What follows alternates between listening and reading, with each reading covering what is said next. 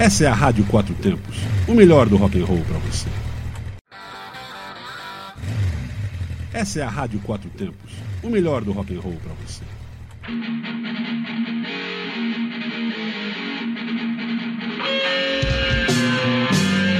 Está no ar o programa Zine-se, o fanzine que você escuta. Boa noite a todos. Nós somos o programa Zine-se, o fanzine que você escuta. Isso, estamos aqui, ó, toda quarta-feira, agora a, às quartas, hein, cara, pela Rádio Quatro Tempos aí, ó, das 22 às 00 aí, trazendo um underground de todo tipo aí para vocês. Obrigado pela sua audiência e por nos ajudar na divulgação do Zine-se.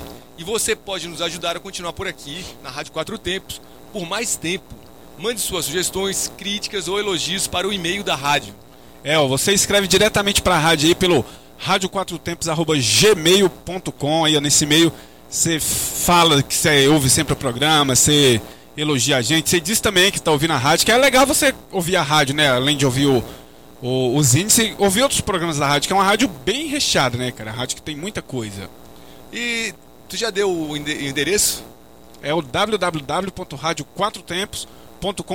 Se você estiver ouvindo o podcast aí que alguém salvou e mandou pra você, então esse é o, esse é o endereço da rádio, hein, cara. Esse é o site da rádio.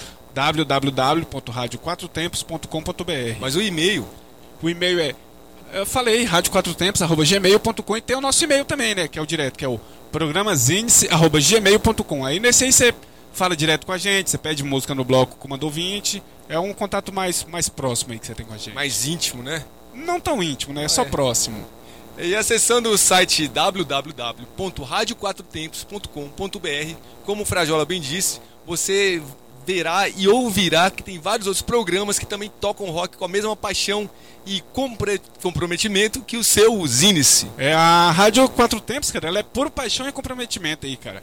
Todos os programas, a galera é bem engajada aí. E uma rádio que tá subindo bastante na popularidade entre as rádios rock, rádio, rádio blues, porque só toca rock, né, cara? Ela é 100% rock, né? 24 horas. Isso aí.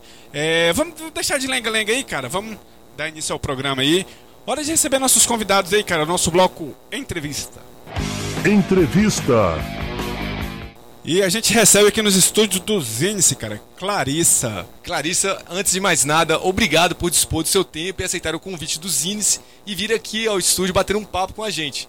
Assim, costumamos começar perguntando ao entrevistado como foi o primeiro contato com o rock e, com, e como você, assim, e com você, aliás, não será diferente, né? Portanto, por favor, revele quais as primeiras bandas de rock que você ouviu e como foi se dando o seu contato com o som mais underground. Então, boa noite, obrigada pelo convite. E tamo junto, estamos em casa, né? É, bom, segundo meu pai, eu fui feita ao som de Pink Floyd, né? Então é assim, é desde berço, desde criança, né? Minha casa sempre teve muito rock and roll, assim, não só meu pai, mas a minha mãe também curte muito. Por consequência, eu e os meus irmãos, todo mundo é do rock mesmo. Então, inclusive, acho que eu tenho até um gap, uma falha forte, assim, na minha formação musical, que é ter pouco contato com o MPB, inclusive. Eu gostaria de conhecer mais e hoje em dia adulta quando eu escuto eu admiro mas não tem aquela familiaridade assim né de porque foi sempre rock desde a infância Pô, e agora vai ter um Roger Waters aí. Seus, seus, seus pais vão, cara? Será? não eu e meu pai com certeza lá na frente Você- ainda não comprei Seu pai e sua mãe eu preciso for, de repente você ganha até um irmão aí, né, meu? Depois, né? É, os dois não estão mais juntos, mas enfim, né? Não, com meu Mas pai, eu- com certeza. Ele é viciado, não podemos perder. Eu tenho que estar do lado dele. Sim, só que você não É. falou agora da, da primeira banda que você ouviu, É, né? pois e nem é. foi o seu, do seu contato com as É. bandas underground. É, ele escutava muito Led Zeppelin, Black Sabbath, Rush, Uriah Heep, Nazaré. Então a minha infância toda foi isso. Quando eu tinha mais ou menos uns 13, 14 anos, quando a gente veio pra Brasília, aí um dia, aí eu assisti aquele filme do Led Zeppelin, The Song Remains the Same, e aí eu pirei assim no Jimmy Page, né? Falei: "Ah, nossa, agora eu quero tocar guitarra, né?" Aí comecei a fazer aula de violão e tal, aí logo passei pra guitarra.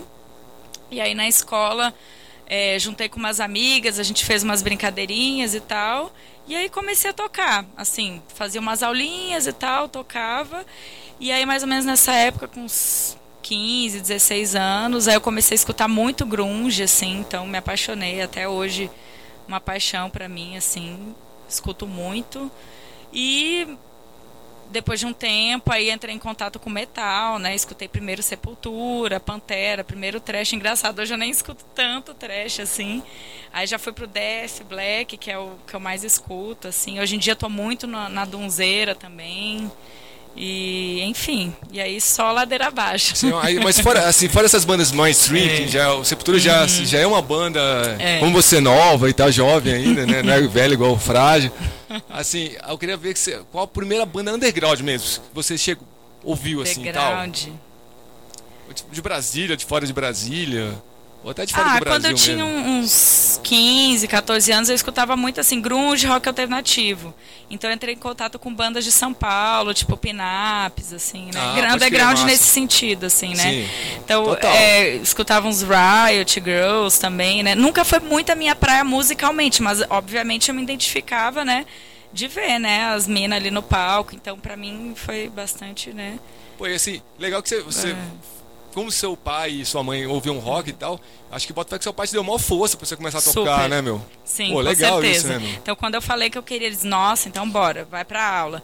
Comprar instrumento, ajudar. Aí, quando tinha audição, aquelas, nossa, passar vergonha pra caramba. Principalmente quando eu tinha que tocar violão e cantar, que eu canto pessimamente, assim, né? E aí eles iam, sempre me deram todo o apoio, assim, com Muito certeza. Bacana. Até hoje eles nossa. vão. Minha mãe foi na bruxaria no passado. Meu pai foi nos Porões também, que a gente tocou. Então, falando de bandas aí que você, você tocou, toca. Antes da Poena, cara, que começou em 2003, é, você tocou numa banda de escola, né, cara? Queria que você falasse um pouco do Ruth Kutz, né, cara? Vocês tocavam cover, quais covers vocês tocavam? Se você ainda tem contato com esse pessoal e alguém desse pessoal continua tocando rock até hoje, entrou em outras bandas. Pois é, as Ruth Kutz foi quando eu mudei de escola e aí, quando eu tinha 16, no segundo ano, assim. E aí, foi quando eu conheci a Ludmilla, ela estava no terceiro, e para a formatura dela, do terceiro ano, eles organizaram um show, né? Como era SIC, Colégio Imaculada Conceição, era Six Stock, o nome do show, para arrecadar grana para a formatura. E aí, na minha sala, tinha uma mina que tinha me visto tocar em alguma audição, assim, a Gabi, né? Ela falou, ó, oh, você toca guitarra, hein? Eu toco batera. Bora montar uma banda aí pra tocar no Sixtock e tal. Aí tá, bora. Aí montamos uma bandinha com outras, outra colega, a baixista a gente arranjou de namorada de amigo e tal, que era de outra escola. E aí a gente tocou para esse primeiro Sixtock que a Ludes organizou. E aí era, nossa, era uma bagunça, a gente tocava com os instrumentos desafinados, nunca tinha tido banda direito, né? Mas era muito divertido. A gente tocava assim, tirou a música da Vaca e o Frango, é, Holy. Aí o nome Ruticuts era porque uma das meninas curtia blues, ah, vamos tocar Ruticut Man e tal. Aí tocava aí Type O Negative, Very Chase, nada salada, né, velho? Saladíssima, assim. E aí no outro, no segundo ano, a gente fez o aí a gente na nossa formatura fez o segundo Six Talk também. Aí a gente organizou e tocou. Acho que as Ruticuts tocaram uns quatro shows por aí, porque a galera achava tão engraçado a música da Vaca e o Frango e chamou. Tocamos, acho que num, na Zona Z uma vez, mas assim, era bem zoeira. E tenho contato, sim, com certeza. Infelizmente as duas não estão tocando em bandas. Depois, época de faculdade, a gente acabou se separando. A, na verdade, são duas Gabis, né? Uma foi fazer faculdade de Ouro Preto, a, a outra também fez física aqui, depois foi morar fora. Aí teve uma vez, uns cinco anos atrás, que a gente encontrou um dia para tocar, assim. Mas a Gabi Batera agora eu ouvi falar que ela tá voltando aí pra bateria. Eu ouvi falar, não, estou acompanhando, né? Porque somos amigas até hoje, as três. E, pô, se eu te perguntar uma, uma, parada ah, relativa a isso ainda, cara, a pergunta me fugiu aqui. Quando eu, se eu lembrar mais pra frente, antes de ter a entrevista, eu pergunto. É, vamos aqui para outra aqui. É, eu queria saber qual o seu sentimento, cara, quanto a Poena. Pois eu acompanhei o início da banda, vi uma, a, a, rápida projeção que a banda teve e tal, e depois teve um fim assim a, abrupto, né? Tão, tão logo você tem investido tanto, tanta grana com a gravação, né, cara, que seria o primeiro CD de vocês. É, vocês nunca pensaram em relançar, aliás, lançar fisicamente esse CD, ou mesmo voltar com a banda, visto que quatro integrantes continuam morando em Brasília? É, a Poena para mim é muito especial, assim, falar, é sempre emocionante, é, foi muito importante, porque foi minha primeira banda de música autoral, né, então assim, depois que eu separei lá as meninas nas Ruticuts, inclusive nas Ruticuts, a Gabi que me ensinou a tocar um pouco de bateria, e aí antes da Poena eu tava tocando até bateria, assim, tentando e tal, e aí um dia andando lá pela UNB, chega a Luz, assim, ô, oh, e tal. A gente, né, se conhece mais ou menos de vista lá do Imaculado e tal. Você toca guitarra. A gente já tinha se encontrado nos shows, assim, mas não éramos amigas, né? Aí eu, pô, tô meio parada na guitarra, mas não sei, vamos ver lá, tô com um projeto aqui. E é uma mistura aí, um pouco de metal. Sei que você curte metal, já estava escutando bastante metal essa época. Eu também e tal. Tem um pessoal já mais do hardcore, outros do grunge. Vamos ver, tá, tá saindo umas coisas. Então foi a última a entrar, né, na banda. Eles já estavam, quando eu entrei, estavam começando a compor. Já tinha, tava na terceira música, assim. E, nossa, foi um salto, assim, para mim como musicista, né? Porque foi a primeira vez que eu entrei numa, numa onda de composição, que eu nunca tinha feito isso. Como guitarrista, eu ficava era, tirando cover, umas brincadeirinhas assim. E aí fui, fui pro metal. Foi a primeira vez que eu fui tocar metal, hardcore, tentar malhar velocidade, paletada, né? E, e escavalgada, né? Então aprendi muito com ele sobre compromisso, né? A gente tem um projeto, pá, vamos gravar em tanto tempo, então tem que ter uma dedicação, separar a grana, e a galera assim meio início da universidade, mais eu, né? Que a galera era um pouquinho mais velha. Né? É, o Rafa e o Filipone são da minha idade, a Lourdes também praticamente. Mas a Carol e o Marcelo já tinham, né, um, um, uma estrada aí, né? Ambos já tinham bandas, né? Já tinham uma experiência. E foi uma experiência, nossa, maravilhosa, assim, cresci muito, chorei muito, muita dor e tal, né? De gravar o CD e, e, a gente tocou bastante, né? Tocamos no Porão de 2004, foi tudo muito rápido, muito intenso, né? E sobre lançar o CD é aquela questão do consentimento, né? O que seis não quer, quatro não fazem, né? Eu gostaria de lançar, mas e uma volta da banda é nunca foi cogitada, assim? Não, eu acho não. que eu, eu, nem encontrei mais o Marcelo, assim. A Carol às vezes vem para Brasília, não, não tenho muito contato, assim. É o Poena, a Poena, né? É, te, acho que teve aquela história ali. E se não fosse daquele jeito, talvez não fosse tão especial, né? Mas guarda no coração, com certeza. É, vamos, vamos ouvir som aí, cara. Você escolheu banda gringa aí, banda bala, banda espanhola. É, uma algum, dupla. Umas mina raivosa do Stoner aí. Achei que era interessante trazer. É isso aí, Muito então. Bom. Vamos com bala com Omerta.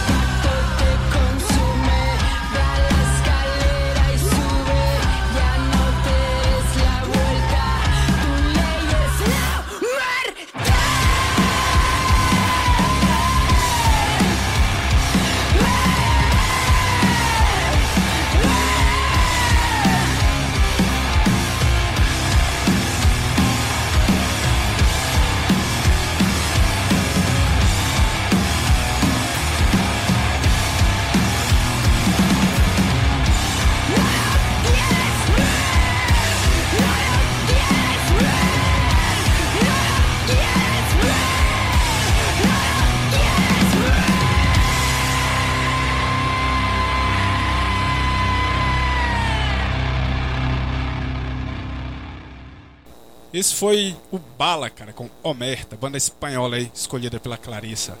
É, então, cara, com, com o fim da Poena, mais uma vez você e a Ludmilla montaram outra banda, né, cara? Vocês montaram o Estamira em 2007. Queria que você falasse um pouquinho sobre a Estamira. Cogitou um retorno, vai voltar, não vai voltar?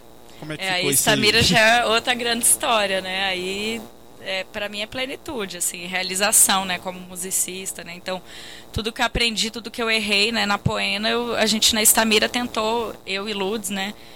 Tentamos acertar, mas também nem tem comparação porque é outro contexto, né? Então a gente quando acabou a Poena, a gente soltou um, um, um aviso assim na internet, né, no Orkut, ah, queremos tocar com Minas e tal, para ter essa sensação, né, de, de compor com Minas, né? A Poena era uma banda mista e tal. E, e, coincidentemente a Califa tinha, tinha visto que ela estava sem banda, procurou ela, ó, já tive tocando, bora montar uma banda. Aí apareceu Sara, então nós montamos juntas, né? Nós cinco, né? Eu, Ludmilla, Califa, Sara e Tava, né? Minha amiga que berrava na época também, no início da banda. E ali foi assim, plenitude nesse sentido, né? Da gente compor do nosso jeito, aprender umas com as outras, né? Nossa, o que eu aprendo com a Sara até hoje em dia, nossa, é, é, não tem como, não tem palavras, né? Aquela mulher é uma máquina de fazer música e riffs, é uma deusa. E a gente aprendeu muito, assim, só que aí no nosso ritmo não, não, não, não tinha muito aquela diferencial de quem já estava na estrada. A gente foi fazendo no nosso ritmo. Também teve uma projeção até na verdade a gente demorou para começar a tocar fora porque a gente demorou para arranjar baixista, né? Então quando a Manuzinha entrou, Manuzete, Francisca, quando ela entrou a gente já tinha umas quatro músicas, né? Aí depois já veio tava saiu, já veio Suzy primeiro show e aí foi, né? Show, show, show e e a gente, né, agitada, gosta de, de, de, de bater cabeça mesmo, então é uma energia muito boa. E a questão das letras, né, ali a gente aproveitou aquele espaço, né, que estava rolando para Estamira para colocar todas as, as frustrações, muito do que é a mulher no rock também. Então, todos os shows a gente falava alguma coisa. E as letras levam muito isso. A gente tem uma letra que fala sobre violência também contra a mulher, que é uma coisa que, paralelamente, a gente estava vivendo nas nossas vidas, eu e Ludmilla, mais nos estudos, né, na, nas pesquisas, né, na universidade, e a, as demais também com, com experiências pessoais. Então, acho que a Estamira né, foi muito importante também pro DF também de levar essa coisa de ó, uma banda pesada só de Minas, não foi a primeira, obviamente, mas assim, naquele momento, naquela fase tinha muita mina nova começando a tocar, então o negócio de descer do palco e vir a mina falar com a gente, falar, poxa, agora eu quero tocar, eu vi vocês, eu vi que vo- que, que dá para tocar metal, que é possível, a gente se empolgou, vai montar uma banda.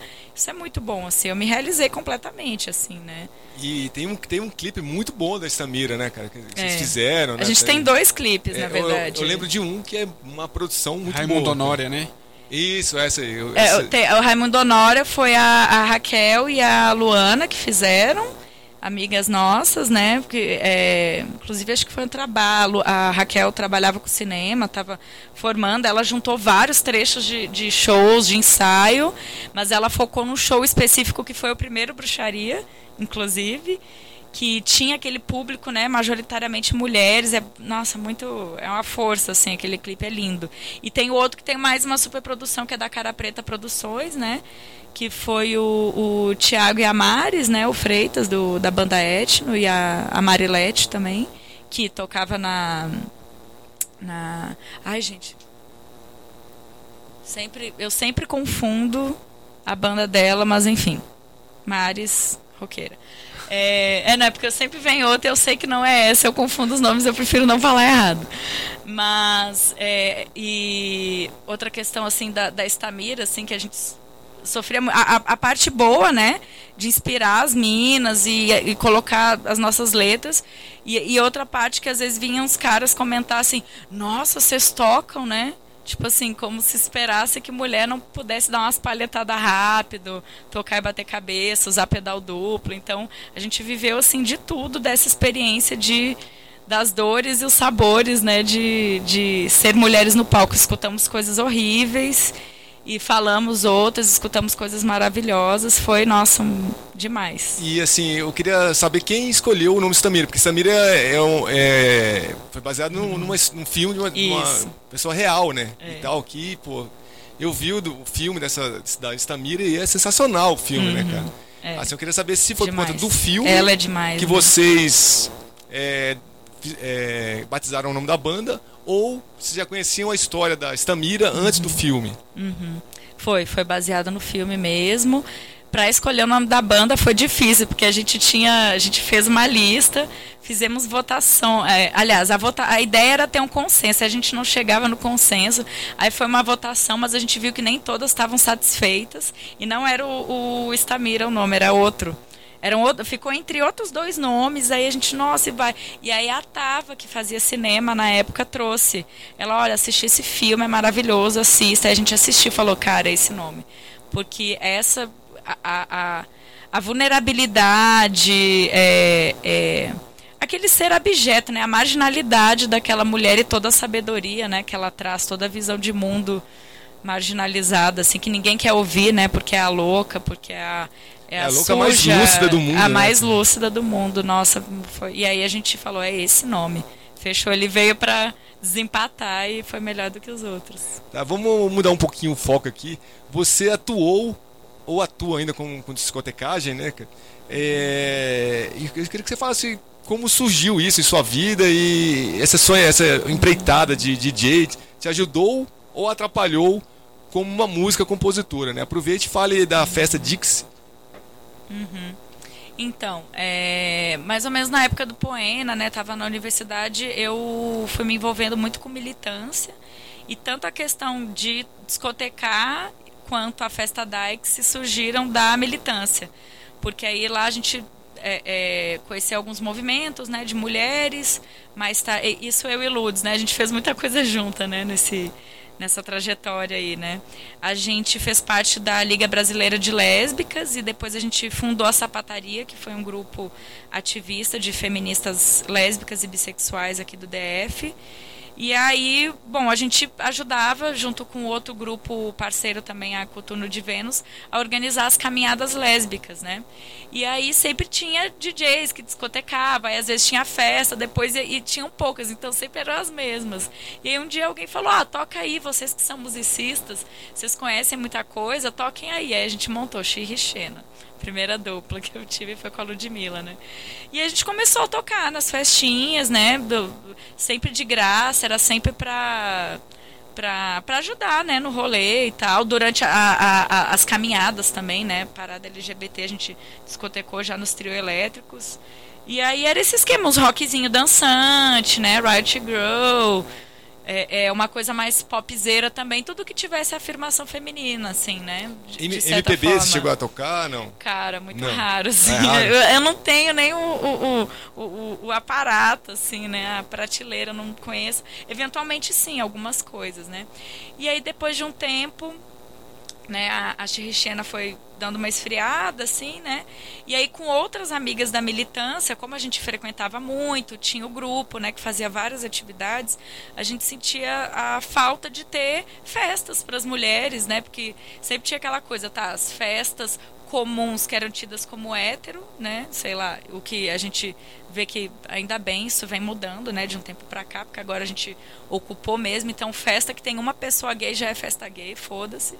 Festa lésbica, se eu tô ali é porque é, né? Mas antigamente não tinha tanto isso, uns 10, 15 anos atrás, né? E aí, e, e os espaços que criavam para as minas, assim, ah, essa vai ser uma festa de mina, não duravam muito, assim. Ou então as minas, que são mais ou menos desse rolê militante, feminista lésbico, são muito da MPB, né? Do samba, tinha muito, né? Aqui mesmo, aqui perto tinha um bar bem legal, a gente vinha muito aqui. Pode falar onde é o lugar? Pode, lógico, com certeza. aqui na CNF, aquela. E aí a gente vinha muito aqui no Dedo de Moça, tinha vários lugares, né? Antigamente tinha o Cats, na Zanotti eu não cheguei aí, mas enfim. E não durava, a gente falou, não, bora fazer uma festa. E a gente aproveitou aquela toda aquela insurgência mesmo do balaio, né, que tava tinha come... estava né, aberto há pouco tempo, sei lá, pouco tempo não, uns dois anos já, quando a gente foi fazer a proposta de fazer a DAIX lá. Porque já era o espaço né, de militância, de afirmação feminista, feminina, artística, LGBT, negra, né? E aí a gente falou, não, bora fazer aqui. Fizemos lá o, o, a parceria com a Ju, fizemos algumas edições, foi sucesso, aí paramos por um tempo, tentamos fazer. A gente sempre quis aquela coisa de vamos sair do plano também para né, pra não, sempre a galera que tem que vir para cá. A gente até cogitou uns lugares aqui no Pistão Sul, mas a gente a Dykes não, não, não conseguiu muito sair do plano assim, né? Porque era um e aí a ideia que também que, que era a ideia, um espaço que não fosse só, aliás, como já tinha as festas de samba, das meninas, a gente falou, bora fazer um espaço que toque um rockzinho, música eletrônica que, que é, a, tem as sapas que gostam desse som e não tem uma festa assim, que seja para mulheres, né? E aí é, teve uma edição que a gente trouxe banda.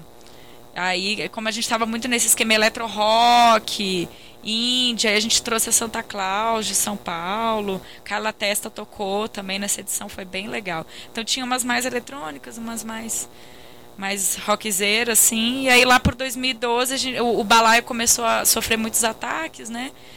Aí a gente também foi cada uma para outros projetos e tem um tempo já que não rola. Então, aí trabalhando com a Dax, você aumentou essa proximidade assim, com a violência contra a mulher, violência contra homossexuais.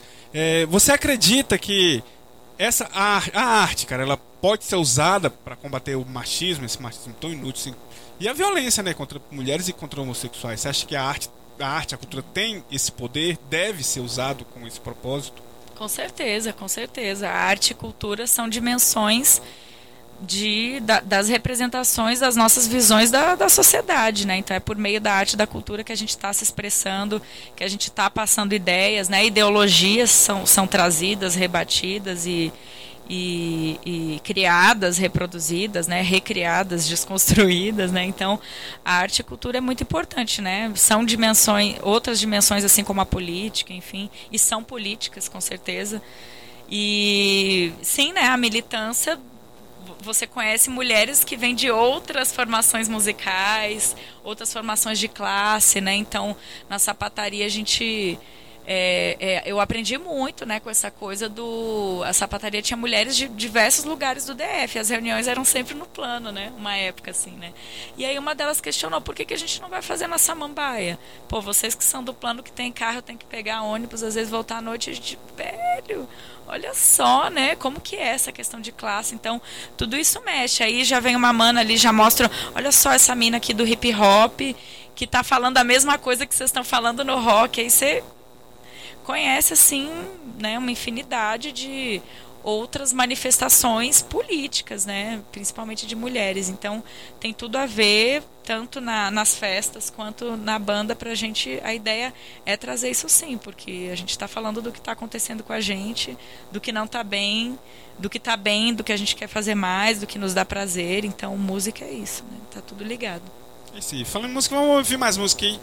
Banda nacional aí, banda Laburca. Quer falar algo Foda. sobre? A Sora tocou com a Laburca, foi, inclusive no primeiro show que eu toquei com a Sora, era uma banda de Sorocaba. Por coincidência também é uma dupla, né? Assim como a, a, a outra banda que a gente passou. E, nossa, muito foda, assim, muito violão, né? Amanda no, nos vocais e violão e eu curto porque tem essa coisa mais dark, assim, obscura, mas uns violãozinhos, vocaizinhos meio alternativos, assim, me lembra um pouco de grunge também, por isso que eu trouxe. Acho bem misturado. Assim. É isso aí, então vamos com Laburca. esse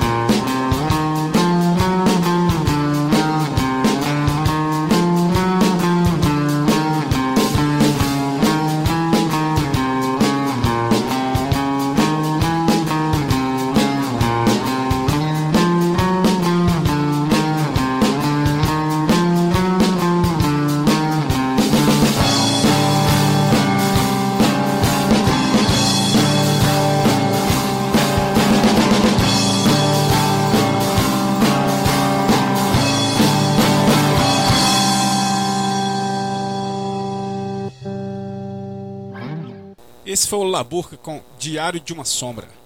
Então, Clarice, eu queria que você falasse um, um, pouco da sua entrada e sua adaptação na Soror, né? Uma vez que você entrou em uma banda já formada, sem a nossa linda Lud ao seu lado e tocando bateria ao invés da guitarra, né, meu?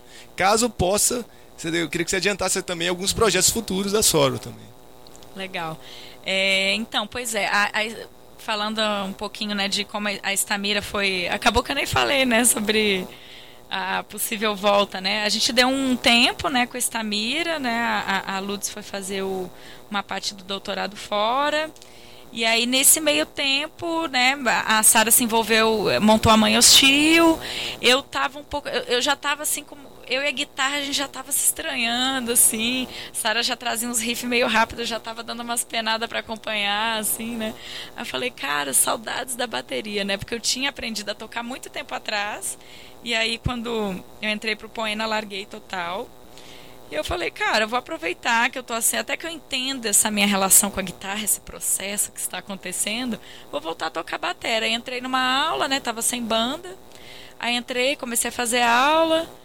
Aí logo já, já pedi pro professor, ah, me dar, vamos fazer uns exercícios de pedal duplo, aí não se aguenta, né? Aí comecei a tocar isso, empolguei. E aí, enfim, a Lourdes voltou. Aí, quando a Lourdes voltou, a, Camis, né, a baixista, já estava morando em São Paulo. E aí eu também não, não tocando muita guitarra. A gente, ó, a verdade é que a gente conversa até hoje sobre as possibilidades. Então a gente nunca desconsiderou, né, completamente voltar com a Estamira.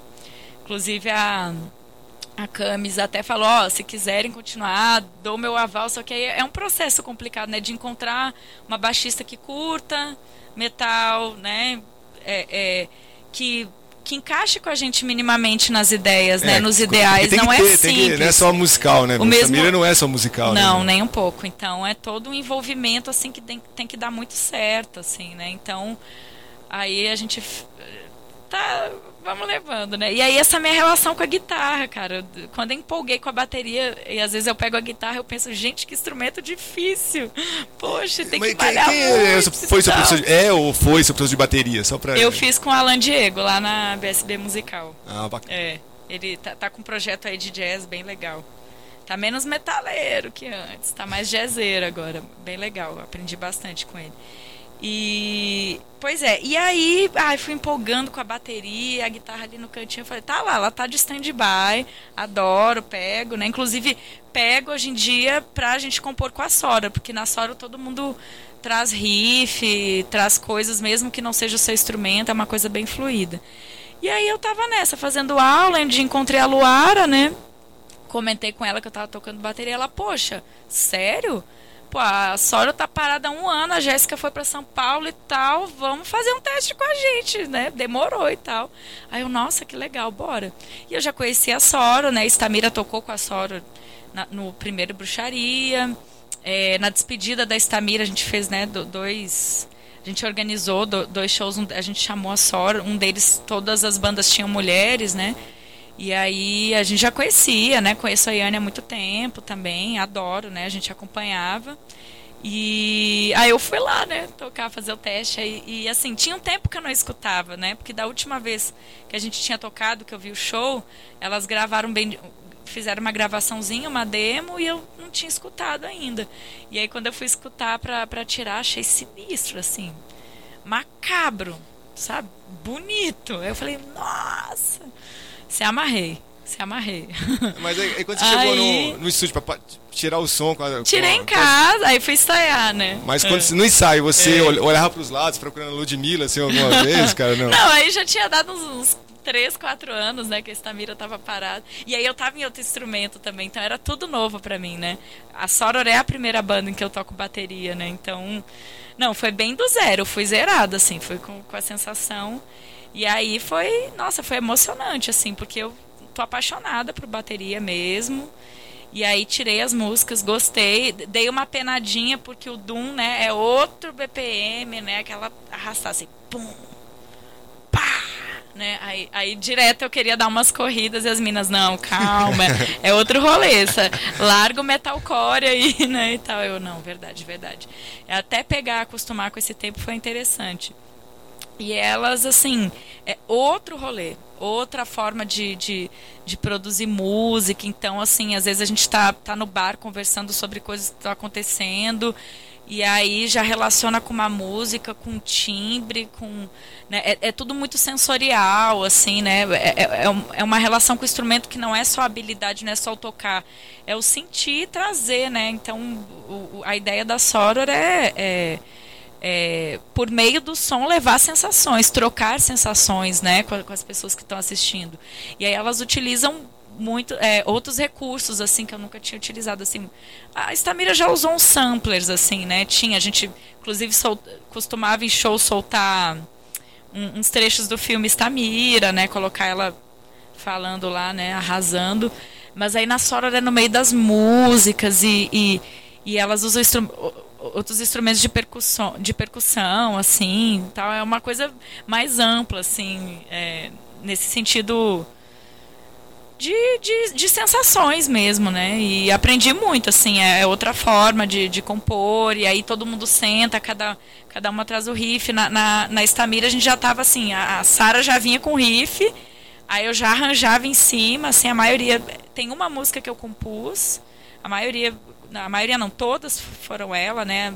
Te, te, é, não, a maioria, porque depois Camis também fez e tal. Então já tinha aquela coisa, né? Ela já vinha com o riff eu já vinha com outra em cima e pá, a gente fazia, entrava a bateria, depois vocal. E aí, às vezes, na, na Sora é diferente. As meninas vêm com, olha só, o vocal dessa banda aqui me, me lembrou tal coisa, pensei em fazer. Então, às vezes, começa pelo vocal, é bem diferente, assim, né? E tô amando. Foi, eu entrei em 2016, fizemos só um show, e aí, ano passado, a gente tá, vamos compor. Aí já veio bruxaria, aí já veio uma possibilidade da mini turnê em São Paulo, né, que a gente fomos convidadas, né, a gente tocou em São Carlos, lá no Pé de Macaco, que inclusive nos rendeu, quer dizer, para mim que foi novidade, né, rendeu amizades especiais e a gente conseguiu a gravação lá, conseguiu não, né, deram esse presentão pra gente que quem visita o Pé de Macaco eles costumam gravar, né? E aí tem aquele vídeo lá que tá no YouTube, maravilhoso, super presente. E aí tocamos no Distúrbio Feminino também, em São Paulo. E aí voltamos, já, já recebemos o convite para tocar com a Ana, né, a banda do Canadá. Aí tocamos aqui em Brasília e em Goiânia e foi maravilhoso, assim, né? Então, estou muito empolgada. E a sua vida enquanto produtora de shows, cara? Quando e por que você começou a organizar shows? E aproveita para falar um pouco do Bruxaria, terceira edição aí que acontece dia 12 de maio. Oba! Pois é, é... é eu não me considero uma produtora de shows, assim, né? Teve algumas, algumas, alguns shows eventuais, né? Teve aquele primeiro da escola, lá o Six Talk. É, parece brincadeira, mas tocou um monte de banda. Foi um show com uma estrutura grande, assim. Conheci uma galera e muita gente lembra das Roticuts ainda até hoje, engraçado. Por conta desse show, que foi grandão, né? E aí, depois disso, quando a Estamira fez a, a despedida, né, antes da Luz embora, a gente organizou do, os dois shows de despedida. A gente quis fazer um, um, um, fora do plano e um no plano, né, um mais com foco em bandas com mulheres, né, a gente celebrar, né, entre as minas, né, o, é, essa, aquele momento, né, que, que era uma incógnita, né, do que seria, ainda é, né, por enquanto. E, e a gente fez outro show no Gama também com bandas que nos apoiaram, né? Inclusive Terror, Terror tocou, né, e tal. Que sempre nos apoiou. A gente fez, fizemos vários shows juntos, né, Felipe? E, enfim, aí fora esses, pois é, a bruxaria ela teve a primeira edição, né? Eu toquei com a Estamira, mas não fiz parte da, da organização. E aí no ano passado, como eu já estava na Sora, né, a gente, surgiu essa possibilidade. Né? A Sora chamou a coletiva de novo para, bora fazer. E aí, quando foram surgindo as ideias, as possibilidades de espaço, a gente viu que o negócio ia ser maior que os outros, assim, né? E já montamos uma feirinha maior ali. A Luara já tem um monte de contato com, com raizeiras e, e, e várias artistas foram. E também, quando surgiu a possibilidade é, de, de fazer a bruxaria, por acaso a Camila estava vindo para Brasília, mais ou menos na mesma época, a gente falou, ah, então bora fazer o revival da Estamira, né? E aí foi, não, foi tão gostoso retomar, assim, né? Aí a gente voltou a ensaiar. Ai, o que que entra... E, e eu adoro, assim, né? As duas bandas, assim, é, são é, temperamentos diferentes, sei lá, e é muito bom, muito produtivo, assim, né? Aí Stamira ensaiou, a gente tocou, foi bem fera. Ai, tão bom tocar com a Mayara, gente, ela é demais, é muito engraçada, né? E com a Sara, né, que a gente tá sempre grudada, né? Então, assim, não estamos com banda agora, mas, né, ela também tá na coletiva da... Ela e Lud estão, né, oficialmente na coletiva da bruxaria. E aí foi aquele super festival. Eu acho que, nossa, a gente arrasou, sinceramente. Assim, modéstia à parte, leoninamente falando, foi um show bem legal, né? Tocou a Polianis Dead, Stamir e Soror. É, apenas. eu, fui, eu fui ano passado. Você foi, né? Foi ano passado lá e realmente é. foi um evento que me surpreendeu, porque tinha muita gente, foi bem organizado, né? Foi legal. Então, gente. Foi, é, o som do Ed. Tenho orgulho, né, falo, novo, né? falo produção, tranquilamente. produção foi muito boa. O som mesmo, tava né? bom, né? Ed, a gente espaço foi pra com o Ed lá antes. crianças, né? Foi bem legal. Exatamente, bem legal. fizemos Assim, esse ano vai ser É. o mesmo esquema. A ideia é só a parte, talvez, de. No ano passado a gente quis fazer uma relação também com. com com, com as DJs, né? A música eletrônica e tal. E aí, como o evento foi muito longo, aí não, não ficou muita gente pro final e tal, né? Então talvez essa questão de DJs não tenha tanto, né? Então é mais ou menos a mesma ideia, assim, tem que ter as feirinhas, a gente quer manifestações artísticas, bandas, né? Mulheres do rock, né? Na sua rock na sua amplitude toda, né? A gente vai trazer uma banda de fora, vou guardar segredo ainda. Espere- vai- Entrem na página da bruxaria, já tem uma página. É, olha, Tem o só, Instagram. Só pra te atrapalhar, eu, eu, eu escolhi uma música que a gente tem na, na agenda, a gente fala dos shows que vão Uhum. rolar e tal. E cada um escolhe uma música. O Frade escolhe uma música, né? E Uhum. eu escolhi um som. E eu acabei, Por acaso. por acaso, escolhendo uma banda de São Paulo chamada Escrota. Não sei se é a banda que vai tocar, é, né? Sei lá. Então, mudando de assunto. Ai, não, mas é, tá confirmado. A gente vai trazer escrota. Pô, desculpa atrapalhar. ô. Ah, nada. Não, na verdade, eu nem, eu nem, eu conversei largada. com as meninas da queima, Queimamos a Largada. Uh. Mas é bom que já vai empolgando o povo, né? Não, eu, eu nem tinha conversado com as meninas da coletiva sobre já falar ou não. A gente ainda não divulgou na página, né? Mas em breve vamos divulgar e já está confirmado, tá tranquilo. Assim, né? Então, a gente vai trazer a escrota e. Então, o que, que vai ter de diferente nessa edição? a gente quer fazer algumas convocatórias, porque com- até como você viu foi um evento grande, né? Então muitas feirinhas, tinha que organizar feirinha, o rango é a gente que faz também, né? Todo o rango vegan. Né, a parte de merchan das bandas, as bandas cuidam, né? A parte do espaço kids, né? E a gente quer esse ano trazer mais performances também. No ano passado teve uma performance de dança é, tribal, né? E tal esquema com meio dança do ventre, uma mistura lá, tem ATS, ai, não sei, tem, tem uma sigla lá. Eu não, não é muito minha área, assim. Mas a gente quer trazer mais performances e para isso a estrutura ficou grande, né? A gente viu que a gente precisa de ajuda, assim, ainda mais se a gente também organize, toque e tal. Mas aí a gente quer fazer uma convocatória para que a- quem quiser, né, da- da- das minas ser voluntária, ajudar e tal. E a gente quer fazer uma convocatória para bandas também, porque a gente quer conhecer novas bandas de Minas, aí do DF, que a gente sabe que tem um monte de mina ensaiando, mina que não tocava mais voltou a tocar, e estão lá quietinha. Então, assim, quem sabe aí até maio, galera, já fiquem avisadas, vamos malhar aí, vamos tocar, que vai abrir essa convocatória e a gente quer conhecer novas bandas. Mas é basicamente isso, assim, a gente quer mais performances, mais contato com outras manifestações artísticas, mas é segue mais ou menos o, o padrão do, do ano passado, né? E cada ano vem uma novidade, né? Então essa vai ser a primeira que vai ter uma banda mesmo de fora, né? Mas sim, com certeza virão várias outras bruxarias aí. Tomara. Ô, Clarissa, o papo está bom, gostoso, mas o tempo aqui não nos permite prolongar, cara.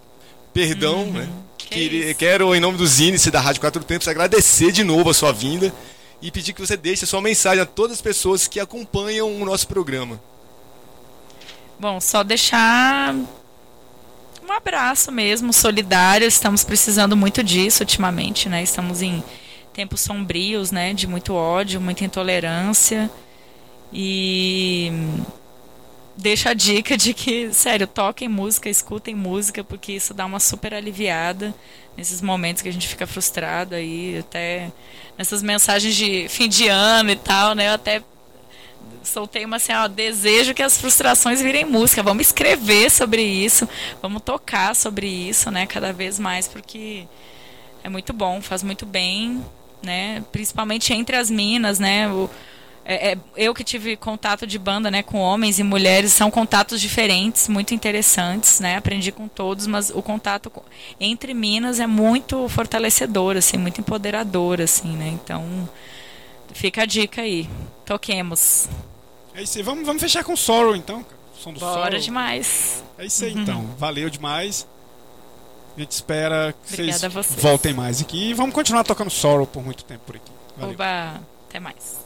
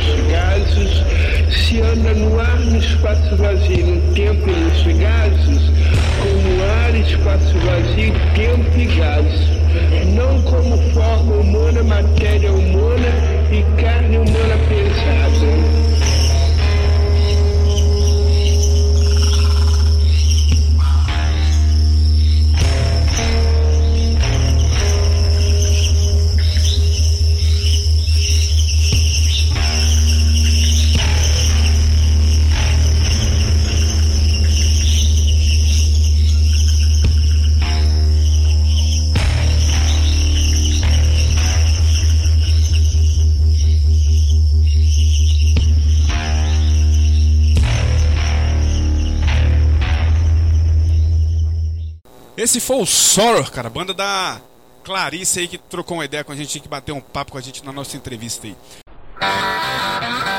3, 2, 1. A contagem regressiva para as férias já começou. Mas antes de viajar com toda a família, é melhor fazer uma revisão de férias Chevrolet. Confira: troca de óleo, filtro de óleo para motores 1.0 e 1.4, exceto turbo, por 3 vezes de R$ 49,90. Revisão de 20 mil quilômetros com preço fixo, apenas 4 vezes de 126 reais. Agende agora mesmo e saia com o seu Chevrolet pronto para qualquer viagem. Serviço Chevrolet. Ofertas válidas para a cidade de Brasília. No trânsito dê sentido à vida. Hora de bater um papo e receber nosso convidado aí, finalmente nos índices, né, cara? Depois de dois anos aí, a gente no pé do bicho, o bicho falando que a gente não chamava e a gente chamando aí. Bloco Entrevista. Entrevista. E o programa Zines tem a honra e a satisfação de receber Alexandre Veiga. E ninguém nem sabe quem é Alexandre Veiga, não, cara. Ninguém sabe. Podrão, eu tô nervoso de estar aqui com o Podrão, velho. Eu, eu que virava madrugadas ali ouvindo Underground Ways, essas coisas aí. Opa! Tô, tô nervoso aqui, velho. Valeu demais por ter vindo. Boa noite e vamos aí. Vamos ver o que, que dá Boa essa bagaça noite, boa noite, o Zine também. Eu acho que o Zinice, Zinice. que é. Já, eu tô até já com. Um, tenho assim, uma dívida com o meu amigo Felipe aí, porque já dei alguns furos aqui, né? E sempre é, fui convidado, é uma honra estar aqui no programa. Isso faz me lembrar também a época do Underground Ways, né? Que eu também fiz uma época de rádio também, né, cara? E quando eu entro no estúdio e vou estar dando entrevista para uma rádio, isso me reporta aquela época saudosa, tempos gloriosos, né, dos anos Gloriosos. 90. Muito legal. E eu mando um abraço para todo mundo aí, para os nossos ouvintes aí. É isso aí. Seja underground. Pois é, cara. Finalmente conseguimos sequestrar o Alexandre Veiga, vulgo podrão, e trazer aqui para o estúdio Montana para bater um papo com os índios, cara. Obrigado aí de novo. E, cara, e saiba que pra gente é uma honra e um prazer enorme recebê-lo aqui.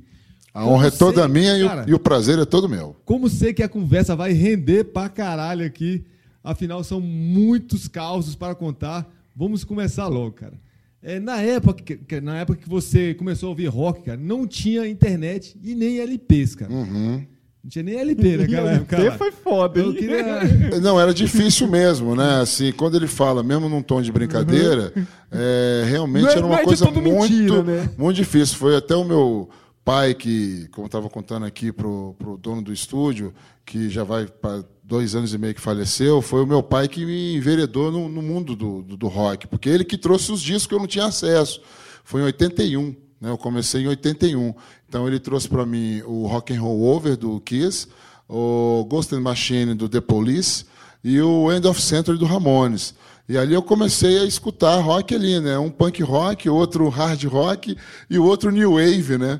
Muito legal. E aí as coisas foram acontecendo. Só tinha discodil nessa época. Mas Ainda desses, tem, né? desses três, você tem só o Ramones hoje ou tem os três? Eu ou- tenho os três guardados lá, Os da cara. época? né, da época, não deixo ninguém pegar, tá é, embalado a vácuo e tudo mais. Aquilo foi a minha história, meu arquivo, né? Eu comecei com aquilo ali, né?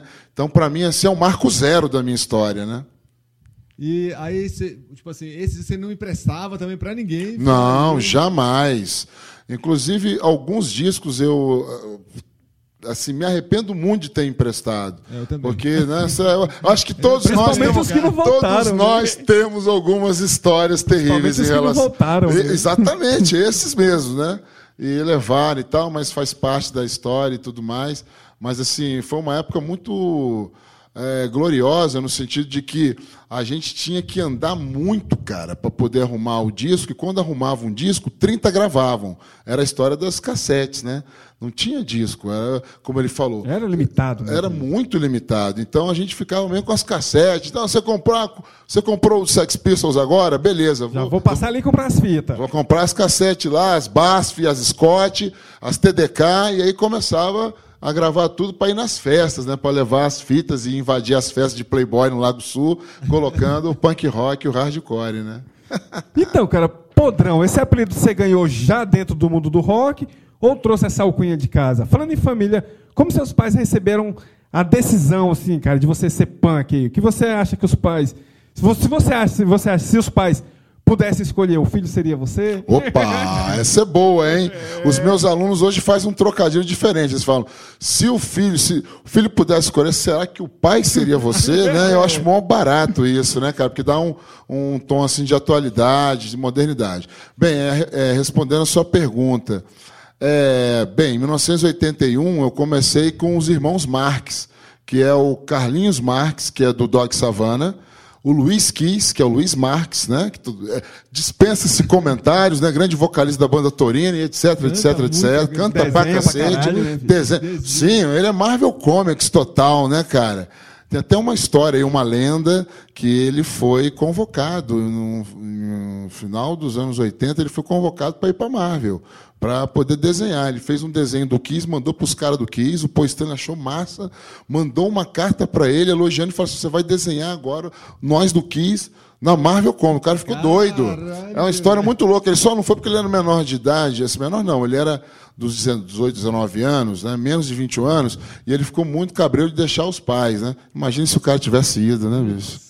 Pois é, então, aí, é, e o Paulinho Lixo, que é o Paulo Marques, que esse aí foi o cara que me batizou. Ele que criou esse nome, essa logomarca aí, né? Por quê? Porque eu era fanático pelos Sex Pistols e eu, assim, imitava o Johnny Rotten o tempo todo. Visual, jeito de cantar, postura. Não tinha aquela vozinha de pato Donald dele. Claro, a minha voz é um outro timbre, né? Mas, assim, eu queria imitar o cara o tempo todo. Aí o Paulinho, pô, você é o podre, então, mas você é grandão, gordão, não pode ser podrinho nem podre, tem que ser podrão. E a coisa ficou, foi pegando. Aí eu fui o Rock in Rio em 85, para reforçar a coisa, eu voltei com a, com a calça cheia de lama e queria guardar. Né? Aí minha mãe começou a encarnar em mim e falou assim: realmente você é o podrão mesmo, cara. Fica guardando essa calça horrível. Hoje eu não tenho mais essa calça, infelizmente, né? Mas assim eu tenho a lembrança da minha mãe falando isso. Pô, minha mãezinha, muito bacana, viu? Um beijo pra minha mãe. É, a gente fez uma entrevista com o Gilmar. Na verdade, a gente, eu fiz uma entrevista com o Gilmar pro, pro Fanzine, que é o. Eu não lembro qual. Não foi o Fina Flor, não? Foi o Fina Flor, isso. Na verdade, foi com a mãe do. Foi com a mãe do Gilmar, a mãe foi do Gilmar. especial. Pô, que era- barato isso, hein, cara? Foi com a mãe do Gilmar. Poxa. E a mãe do Gilmar falou que só não tinha nada contra o filho dele ser punk, né? A única coisa que ela queria era que ele tomasse banho, né? Aham. E Quando ele saía, ele, ele- ela pegava as roupas dele e lavava as roupas Ele dele. e ficava colocava- puto, ele né? ficava puto, né? Pô, Gilmar, bacana, Gilmar. Um abração pro Gilmar também, grande guerreiro. A gente começou lá atrás, em 82, 83, lá no Cine Centro São Francisco, na época do Stutzeption von N. Tem um tempinho isso aí, né? Tem um tempinho, 82, 83, né, bicho? 35. 35 não, 30. Sou ruim de matemática. 35, né? 36, 37. né? 37 anos, cara, atrás. Nó, bicho. Tem uma cara, hein, meu? Cara, e, cara, eu queria saber quantos dos primeiros dias da Detrito Federal, os primeiros ensaios Uhum. e as primeiras músicas dos primeiros shows. Depois a gente vai falar de outras coisas do Detrito, mas no momento Ok. são os primeiros ensaios, as primeiras músicas e os primeiros shows. Bem, eu tinha uma banda chamada Terceiro Polo, com o Paulinho, né? O Paulinho Marques, que era o Paulinho Lixo, era o baixista. O Babu, né? Que tocou no Diamante Cor-de-Rosa, é, Peter Perfeito. É uma figurinha já tarimbada aí do cenário. E depois tocou no Detrito também uma época, né? Então era eu, Paulinho e Babu. E o Danilo, que foi um dos fundadores do Filhos de Mengele. Então a gente tinha essa banda, Terceiro Polo, e aí nós fomos tocar no Setor Leste, que era a escola que eu estudava, né, na época. Estava fazendo o ensino fundamental ainda, no final do ensino fundamental. Aí o Bosco estava no auditório. Né? Aí ele, pô, aquele gordinho ali, aquele moleque ali canta pra caramba, pula pra caramba, meu irmão. Aí quando acabou o show, ele veio conversar comigo, né? E era engraçado que o Bosco andava de bicicleta. Pela... O Bosco é sempre um grande atleta, viu? Um grande atleta, o Bosco. Ele andava de bicicleta, que coisa. Aí ele, porra, podrão, é o seguinte, cara, nós estamos montando uma banda aí.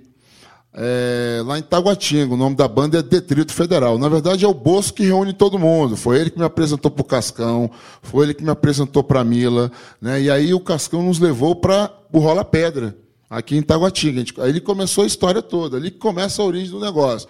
Meu pai tinha que é, ir comigo nos ensaios, porque eu era de menor de idade. Para viajar, tinha que dar autorização também para o juizado de menores, era muito engraçado. A gente foi gravar o Rumores, né, que é aquela coletânea. Em 85, ele teve que dar lá a autorização, né, para o Isnaldo do sebo do disco. Então, assim, o início de tudo foi o Bosco que me convidou, né, cara, e que reuniu todo mundo. Então, queria ainda usando a Detrito como bússola, né? Como você enxergava e como enxerga hoje a importância do, do punk no DF, cara? O que melhorou ao longo desses anos? Cara, é o seguinte, é, a gente é muito saudosista, né, bicho? A gente tem aquela coisa de lembrar do passado. Acho que todo mundo é uma coisa do ser humano mesmo, né? Ser saudosista e tal. Apesar que o melhor tempo é esse agora que a gente vive, né? Mas é, se eu for fazer uma analogia do que era lá no passado e o que é hoje, eu acho que mudou muita coisa. Eu não, eu não consigo falar assim, ficou pior ou ficou melhor. Eu acho Ficou que eu- diferente, né? Ficou diferente, né? Outra pegada. A rapaziada hoje tem são outros ideais e o punk tem várias desinências do punk hoje em dia, né? Várias ramificações, várias linhagens do punk. E assim, mas eu acho legal porque a coisa está viva, né? Eu acho bacana isso. Eu mesmo, como falei para vocês, eu sou professor de história e geografia, né? Então tem lá os moleque punk lá que eu dou aula pros caras e tal, e eu fico contando as histórias, os caras, pô, queria ter vivido nessa época, meu, não sei o quê, papapá. Mas eu falo, é legal, porque vocês ainda estão mantendo a cultura, tem a coisa do zine ainda, de fazer fanzine, né? aquela, da, aquela ideia da autogestão e tal, que vem com o anarquismo e tal. Então acho que tem uma cena bacana aí, cara, ainda, uma cena forte aí do movimento punk, mas como eu disse no início, e você também ressaltou muito bem, é diferente. E vocês, vocês tinham uma proximidade com aquela galera punk ali da colina? Renato Russo? Sim, eu, eu fui levado pelo Luiz Quis e pelo Paulinho, né? para conhecer o pessoal eh, na época do aborto elétrico, né? Lá na colina. Isso aí foi em 82 que eu fui lá conhecer. A galera estava acabando o aborto e iniciando a Legião Urbana. E aí eu conheci o Renato Russo, fui na casa dele na 103, né? Até hoje sou muito amigo da Carmen Manfredini, que é a irmã dele. E assim, é, a galera é legal, é o Feio, os irmãos Lemos, né, o Dinho Ouro Preto. Aí tinha uma galera mais, mais radical também, né, que era o Alger Carriconde, uma turma toda lá que era um pouquinho mais radical, e, e os caras um pouco mais assim, eu não vou usar o termo almofadinha, porque eu acho que fica meio esquisito, né? Mas eles com certeza eram, não eram muito proletários, assim. Mas eram Não eram pessoas- operários, né? não eram operários, né? Não eram do subúrbio operário, né? Mas eram figuras muito legais porque eles traziam material, né? Eram diplomatas, então eles tinham acesso, traziam material da Europa e passavam para a gente. Eram pessoas simplórias também e foi bacana. Eu, eu- eu iniciei como mascote daquele pessoal. Só que depois eles enveredaram para uma coisa mais new wave, new wave, mais pop, e a gente deu continuidade ao punk, é. A gente continuou sujo e agressivo, né? A gente continuou dentro do punk rock mesmo. Até hoje eu tenho amizade com o Dado, né? O Dado, inclusive, eu, tô, eu acho que eu vou encontrar com ele agora no show agora dessa pseudo Legião Urbana, né? Que vem. Assim, é uma galera bacana, cara. Eu não tenho nada contra eles. Agora, com certeza já é uma outra pegada, é uma outra mas, toada, mas né? eles têm, eh, eles têm a ciência da importância do detrito, do, desses punk do subúrbio. Sim, cara. Eles, é assim, o que eu acho legal é que eles estão num, num outro patamar, mas eles têm muito respeito e muita gratidão pela origem, pela aquela gênese toda. Os caras não viraram as costas para aquilo ali. Então, assim, é, é, quando eu vou em São Paulo conversar com o Ariel, né, vou conversar com o próprio. O Clemente já não vale mais, porque o. Clemente já está já, já, já com a galera de Brasília, já de Brasília. Mas como estou lá com o Fabão, né, encontro aquela galera toda, o pessoal do Luta Armada, né, e aí os caras ficam falando, porra, Podrão, numa boa, cara, aqueles caras lá não tem nada a ver com punk, não. Falo, galera, isso foi o início, aí tem uma briga, né? São Aham. Paulo ou Brasília? São Paulo ou Brasília? É, rola essa briga Não é? infinitamente, né? E assim, o punk de São Paulo é aquele punk Operário, suburbano, né? operário e politizado, extremamente politizado. O punk 82 para frente, né? O punk's not dead. Eu falo sempre assim. Agora, a galera da colina é aquele pessoal punk rock 77, que é assim, tinha gente que era do subúrbio, tinha gente que era diplomata, tinha gente que era de universidade, né? Como era o punk na Inglaterra em 77. Tinha gente de todo tipo, de todas as camadas sociais. Então, assim, é, eu, sempre falo para eles que não vamos discutir a gênese, mas a tipologia. Né? Então, o punk de Brasília, no início, lá no final dos anos 70, era uma coisa. Era esse punk 77, que era mais anárquico e tal, e que queria mais a coisa do, do humor negro. Né? Já diferente do punk paulista, que eu vejo como eles como um punk mais operário, né? pesado, coritacha, etc., aquela coisa carregada, né? Então, assim, parabéns para ambos. Eu falo sempre assim. né? Eu acho que todo mundo fez o seu trabalho muito bem. Cara, e como está a Detrito Federal hoje e o que a banda almeja do futuro, assim, cara? E aproveite e fale um pouco da sua ligação musical com o guitarrista Bosco. Bem, vou começar de trás para frente. O Bosco, assim, um grande amigo meu mesmo, assim, compadre meu, é, assim, é uma pessoa que eu tenho um carinho muito grande. Eu também considero ele um guerreiro como todos nós aqui, porque é um cara é um ativista mesmo, vem lá de trás, porque ele vem de 74, né, bicho? O cara era cabeludo, fã de Black Sabbath em 74. Então, quando chega em 77, ele vê toda coisa explodir. Pô, e ele era o cara que chegava lá no meio do Renato Russo, os caras, os caras falando, esse cara, esse cara tem mais a ver com, com o movimento punk que a gente. Dá o disco pra ele do Cochrane Red, pode dar do Ramones, o Roy Turruim é pra você, meu irmão, porque você tem mais a ver com o punk do que nós. Eu ficava assim com o olhão todo, porra, bicho, você é o cara mesmo. Os caras tinham o maior respeito por ele, né? Então, assim, ele viu tudo. E, então, eu tenho uma amizade muito grande com ele. Conheceu a minha família, amigo de casa mesmo. Eu também conheci a, família dele também, né, os pais dele que já faleceram. Então, a gente tem, assim, uma, uma amizade muito grande, uma amizade de mais de 30 anos, né? Então, eu tenho o maior carinho por ele. Aí, a ligação do detrito, né, que você falou, é, você É, perguntou... sua ligação musical com o Bosco, né? É, o Bosco ia lá em casa, quando ele conheceu, ele falou, pô, gordinho, você é cheio de discos aí, né, meu? Pô, vou gravar essas coisas todas. Porque o Bosco era aquele cara proleta, né, que não tinha grana mesmo, ele tinha lá um ou dois discos de punk rock que ele comprou lá na, no, na 2001 da época, e o resto ele gravava. Quem gravava para ele era eu. Porque eu tinha um sonzinho maneiro, um gradiente maneirinho e tal. Aí eu pegava os meus discos e passava tudo pro cara. Então ele est- estava sempre lá em casa. E a gente sempre em Taguatinga aqui no Rola Pedra, né?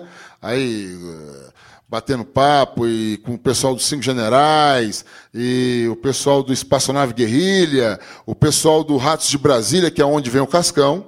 Né, o Cascão vem daí, era vocalista do Ratos de Brasília. Então a amizade foi ele que, que me mostrou esse outro lado né, da galera mais da periferia. Ele que faz a ponte. Aí, meu irmão, tu vai subir a serra agora, tu vai sair do plano e vai vir para Taguatinga. Porque era uma mania que a gente falava, ah, subir a serra, porque era só eucalipto. Não tinha Vicente Pires, não, né, não não tinha água. né? Pô, cara, não fale não, bicho. É, realmente, tanto pela saudade quanto pela consciência ambiental, Com né? certeza, cara. Então vamos ouvir som aí, cara. Você escolheu. Peraí, bicho, antes eu tenho que saber. Eu quero saber o que, que, ele, que, que o Detrito tem aí do futuro aí. Que que Ah, ele tá. Sim. Planejando aí pro futuro e tal. É, nós, nós estamos aí com um disco aí que já está. eu ainda uso coturno, que ele ainda está ainda para sair. Já tem uns, teve um problema sério, porque ia sair pelo sebo do disco numa época, tinha tudo acertado com o Isnaldo. O Isnaldo começou a ficar mal de saúde, né? A diabetes dele começou a importunar ele demais. Ele foi para Paraíba.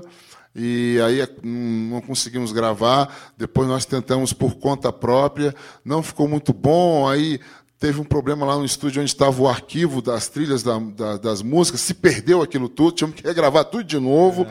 E assim, a- mas nós estamos na missão de lançar, e eu Mas ainda tá pronto. coturno. Está prontinho. Está prontinho. A gente está decidindo se vai sair por um selo ou pelo próprio Bolso Produções, né? Parafraseando, Alá Pa- Mário Pacheco. é, parafraseando nosso grande mestre Pacheco, né? Então, assim, esse é um, do- um- um dos planos para o futuro.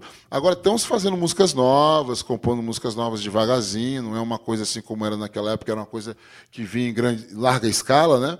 Mas está acontecendo, cara. Nós temos aí alguns shows aí programados. A banda está na resistência, bicho. Estamos aí direto aí. E o Marcão, o Marcão, né, o que é o Batera, quer dizer, novo, já tem uns três anos que ele tá no Detrito, mais ou menos. Sim, Dois, sim, sim, sim, sim. Você não tem que, de vez em quando, tem que desacelerar o bicho, não, que o bicho é, é meio do hardcore, mas é- ele veio do hardcore, né? e tal. É, do crossover, né? O, uma- Prisão Civil, né? Ele Prisão toca Civil que até é hoje. mais dele, né? né?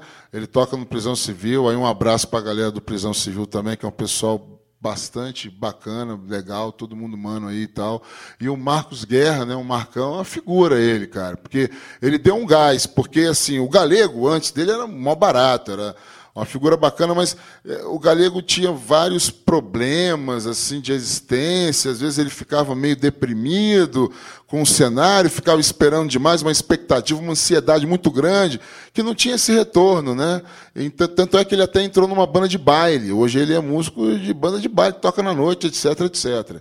O Marcão não, o Marcão já veio com aquele sangue todo, ele deu um up na banda, porque eu e o Bolso também a gente estava passando por um processo depois que que começamos a ter esses problemas todos aí com, com o galego, a gente foi ficando meio assim. Desanimando. Desanimado. Já tem o cansaço dos, dos verões nas costas, né?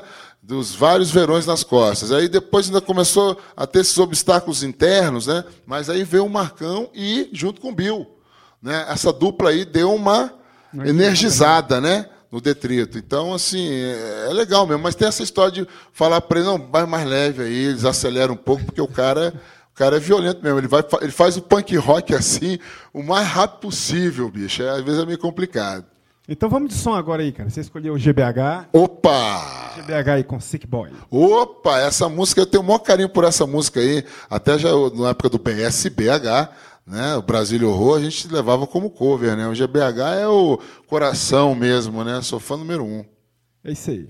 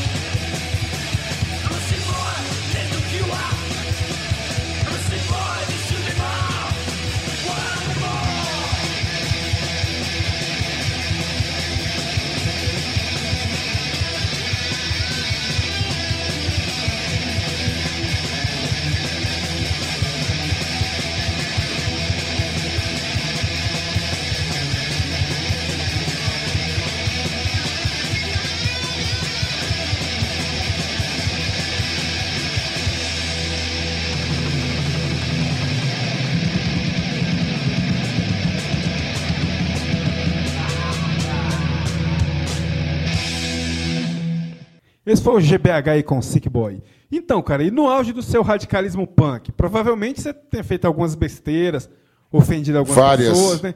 Caso tenha feito, feito isso, queria saber assim, quais seus maiores arrependimentos. Eu, eu sei de umas histórias. Sim, sim, sim. Pô, Frajola, é, é assim, arrependimento, esse termo, cara, hoje eu, eu não consigo ver arrependimento. É assim, eu gostaria de arrumar algumas coisinhas, né? Algumas pessoas que é, eu decepcionei, né? Com um comportamento às vezes um pouco mais agressivo ou extravagante, dependendo do ponto de vista, né? E, e alguns amigos que não estão nem mais aqui, né? já faleceram, e eu não tive a oportunidade de ir lá me desculpar com eles por alguma, alguma atitude que eu tenha tido naquela época mais agressiva, quando a gente era mais radical, mais fundamentalista, né? vamos usar esse termo, né? mais extremista e tudo. Mas esse arrependimento eu não tenho, não, cara. Eu arrumaria algumas coisinhas. Né? Mas arrependimento não, cara. Eu tenho, eu tenho muita gratidão por tudo aquilo ali do passado. Agora, existiu muito mito também, viu? Existiu muito mito. Eu lembro de uma de uma situação que eu estava no Gates Pub e conheci lá um brother lá, o cara também era do punk rock e tal, e o cara, porra, cara, tem um tal de podrão aí, bicho, o cara é foda, não sei o quê, é mó babaca, o cara fez isso, fez aquilo outro. E ele foi falando um monte de coisa. E ele, me- e ele me descreveu como se fosse um bárbaro, sabe, cara? Eu fiquei impressionado, e eu só a arte de Ouvindo. escutar, só ouvindo. Aí no final ele, pô, você é gente boa pra caralho, valeu, meu irmão. Pô, não perguntei teu nome. Qual é o teu nome, meu? Podrão. Aí o cara quase caiu pra trás, velho. E a galera rindo do lado dele. É o cara mesmo, viu, bicho? O cara ficou com o olho desse tamanho estatelado. Porra, meu irmão, você é o cara. Eu falei, não, eu acho que tem muito mito aí na história, viu? Não, não acredite em tudo, não. Tem muita historinha aí, tem muita lenda. O Augusto, o Augusto Botelho, da, da Artway, lembra da Artway Produções? Claro, né? claro. Ele, ele, ele já me falou que eles trouxeram o Venom, né? E, Ah, história do e no Venom e dia do show do Venom, ele chegou em tu e falou assim, velho, fica aqui, velho, não tumultua.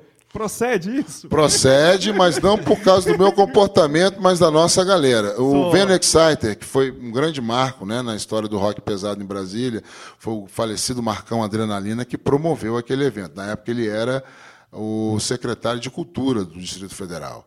E aí ele ajudou muito. Né, a Artway, a Artway que organizou. Mas quem deu o aval, arrumou o espaço, fez o despacho para todos os órgãos possíveis, porque ele era um. Não, meu irmão, vai ter que rolar o Venex das profundezas do inferno. né? Eu falei, pô, com certeza. Mas só que naquela época existia ainda um atrito muito grande que eu e outros eh, punks e headbangers tentávamos, tentávamos como o Wagner, né? o pessoal do Quilt, né? o Wagner, o Joaquim, o Alcebiades, a gente era unionista. A gente queria unir os dois grupos, né? Mas tinha uma galera mais puritana do punk, mais puritana do metal. Que não queria misturar. Que não queria misturar. Então, naquele dia ali, os caras não aceitaram a nossa presença. Não, o que, que esses caras estão fazendo aqui, bicho? Eu gostava do Exciter. Eu adorava o Exciter. Eu tinha um disco Valiant Force, né? Aquela coisa toda. Mas o Venom não gostava muito, mas também não tinha nada Não contra. É, inclusive, eu respeito, não gosto do Venom até hoje, mas respeito o Venom pelo peso histórico que tem atrás do Venom, né? Mas naquela época eu queria ver o show e tal, e fui numa boa com, com o pessoal banger, né? Aí os punks estavam lá, esses puritanos. Podrão, não vai dar não, bicho. Um cabeludo não vai dar não. Eu falei, meu irmão, mas vocês estão no show dos caras. A gente que é os alienígenas aqui, cara. Se tiver que sair algum grupo, somos nós. Mas aí, bicho, vieram os puritanos do metal e falaram, rapaz, nós vamos ter que tirar esses caras daqui. Só que a coisa ficava ainda só naquela história da verbalização. Como é que acontece a briga física? Um bando de playboy infiltrado, sempre os playboys, entraram ali e começaram a sacanear a galera. Era uma época que os playboys também eram surfistas e tinham cabelo grande. Aí, a pancaiada Achando que era os metal. que era a galera do metal. Vendeu cabelo de blusa preta, é metaleiro, né? E aí começou aquela coisa e aqu- aquela pancadaria, e o Marco Lenha, mais exaltado, que era um careca que andava com a gente, tira uma tramontina da bota e põe no pescoço do Binela. Aí, Ela que é um cara mó Ah, tranquilo. não do é, mundo, bicho? né? Aí, meu chapa, foi o estopim pra guerra. Aí começou a pancadaria ninguém queria saber quem era quem. Podrão, você me desculpe, dá licença. E o pau foi comendo, e tanto do lado do metal, e o Wagner, pô, bicho, nós levamos tanto tempo para fazer um acordo de paz aqui na faixa de Gaza, e vocês agora, né, quebrou o negócio. Bicho, foi uma coisa, assim, terrível nesse sentido. E aí teve um momento também um pouco mais assim, mais acentuado, que quando a gente saiu do show, nós fomos para o hotel, né? O Américo, o Américo estava com a gente, né? Aí a gente foi para o hotel. Chegando no hotel, eh, os caras do Venom começaram a atacar gelo na galera, desprezando a galera. Vão embora, go to hell, motherfucker, aquele negócio todo. E o nego não entendeu isso, cara. Falou, pô, peraí, mas o nego vem aqui para Vê os caras. é, né, cara, bicho, exaltar a figura dos caras, abraçar os caras, enfim, né? E os caras nos tratam desse jeito. Aí, quando desce o pessoal do Exciter, ninguém sabe quem é quem. Aí vê os caras cabeludos, o Dumbiller passando, ninguém achou que fosse o Abaddon Porrada ou o Cronos e meteram a mão no cara. Aí, de novo, a pancadaria vem novamente no, no salão do hotel, no hall do hotel. E aí ficou difícil depois de unir a galera. Foi mais dois, três anos. De acordos, de sentar, deixa disso, aquela política de boa vizinhança, etc. Nós somos tudo do underground, né? nós somos antissistema, blá, blá, blá, blá, blá, blá, blá, blá, blá. E aí, a partir dos anos 90, com o crossover, né, cara, aí a coisa já deu uma misturada naturalmente e esses ânimos todos foram se apaziguando, né? Pô, é história boa, história boa. É, tá tudo no meu livro que eu ainda não lancei, né? que eu tô, vai- que eu tô, que eu, que eu tenho, é, eu vou contar mesmo que tem uma galera me, me enquadrando aí na rua e aí, meu irmão, falou, falou, cadê o livro? Mas eu tenho justificativas, eu vou falar para vocês. Já falamos um pouco da Detrito, agora é hora de falar da BSBH, cara. Perfeito. De quando, como e por qual razão foi formada. E lembre aí pra todo mundo qual foi a primeira formação da Brasília Horror. cara. Bem, em 1986, maio de 86, eu estava no ensaio com o Detrito Federal, depois que a gente voltou do misto quente, né? E aí o Cascão chega para mim e fala assim, Podrão, é o seguinte, só tem eu, você da formação original. É, eu estou querendo fazer uma coisa mais pop com Detrito. Né? Eu, que era antes da gravação do Vítimas do Milagre, né? E aí, porra, Podrão, e aí? Se tu quiser ficar no esquema, beleza, mas eu Mas vejo eu tô que não te vai. convidando a sair. Mais ou menos desse jeito, né? Sabe, gentilmente, sabe?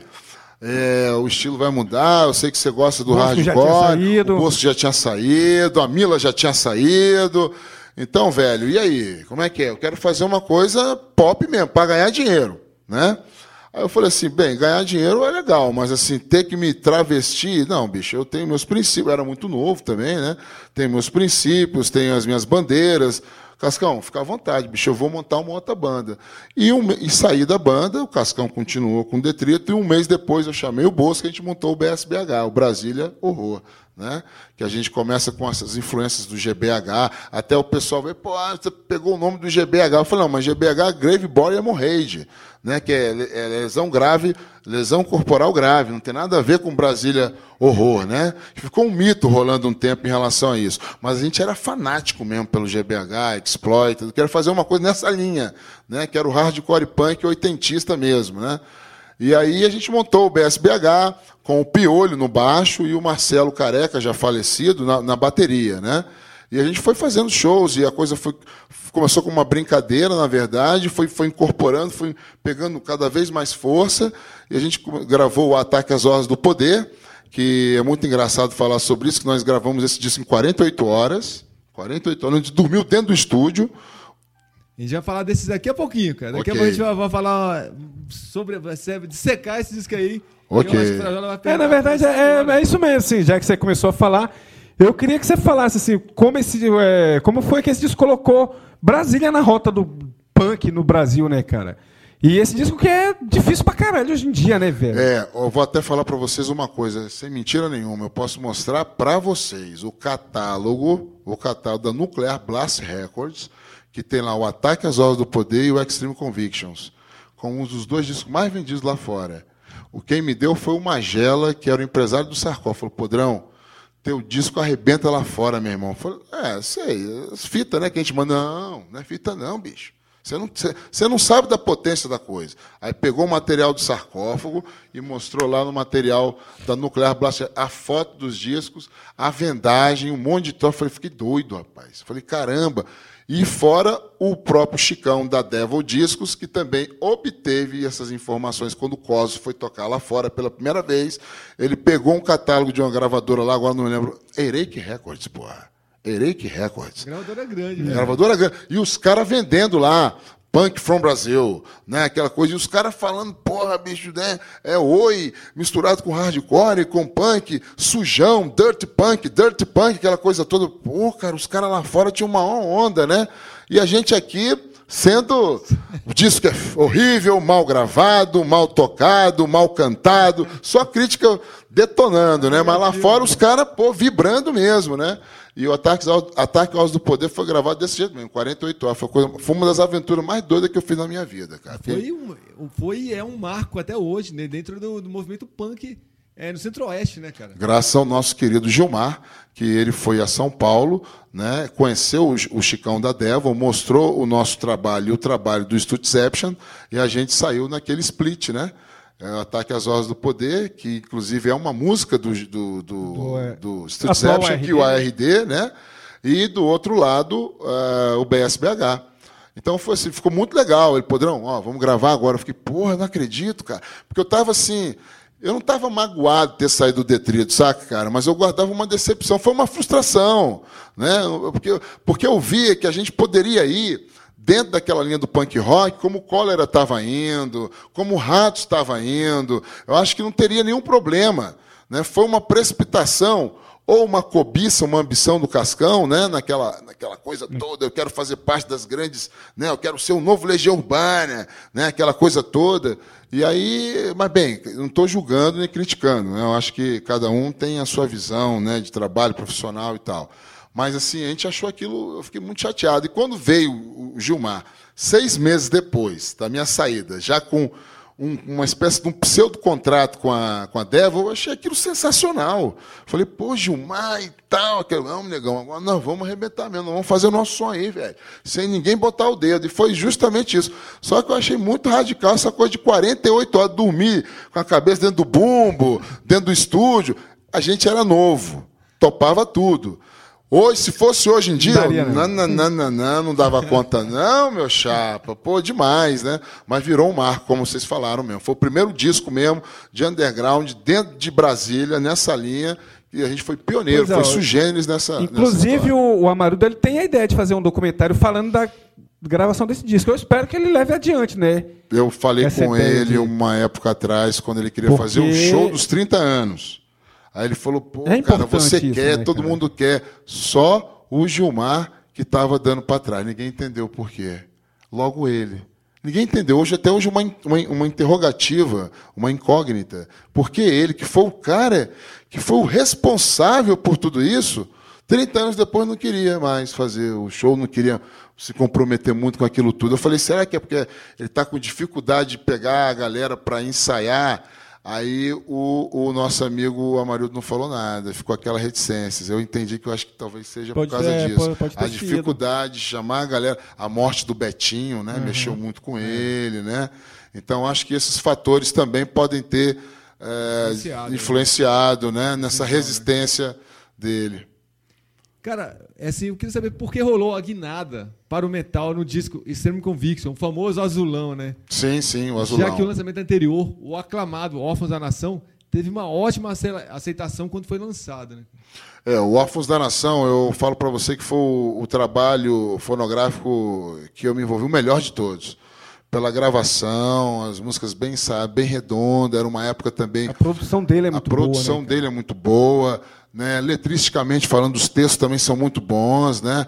Que teve ali o trabalho do nosso querido professor, dono do Rola Pedra, o Fernandez, né? Que tem muitas letras dele, parceria com o Grilo, tem músicas do Bosco também, Digo Não, por exemplo, que é do Bosco, né? Então, se foi um trabalho, o trabalho, o registro fonográfico na minha história, na minha carreira, com o qual eu mais me identifico é o Órfãos da Nação, realmente, né? Um discão e vendeu bem, cara.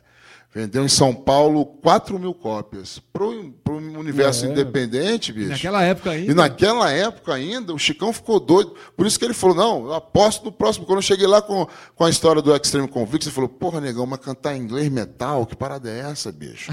Eu falei: mas ele falou: mas eu vou apostar porque quando vocês fizeram o Ataque às Hordas, foi mais ou menos. Mas o Órfãos foi do cacete. Então eu vou apostar na tua ideia. O Extreme não chegou a ter esse, esse, essa esse número de vendagem, mas também foi um disco com boa aceitação dentro do universo underground, cara. Ficou legal. Mas é outra, outra história, né? Já é uma outra Foi uma história. época que o crossover também estava crescendo bastante. Nós fomos em Brasília os pioneiros do crossover. A primeira banda de crossover de Brasília foi o BSBH. Não tinha nenhuma outra banda que nem tinha esse nome. Era punk metal. Né? A gente foi a primeira mesmo, né?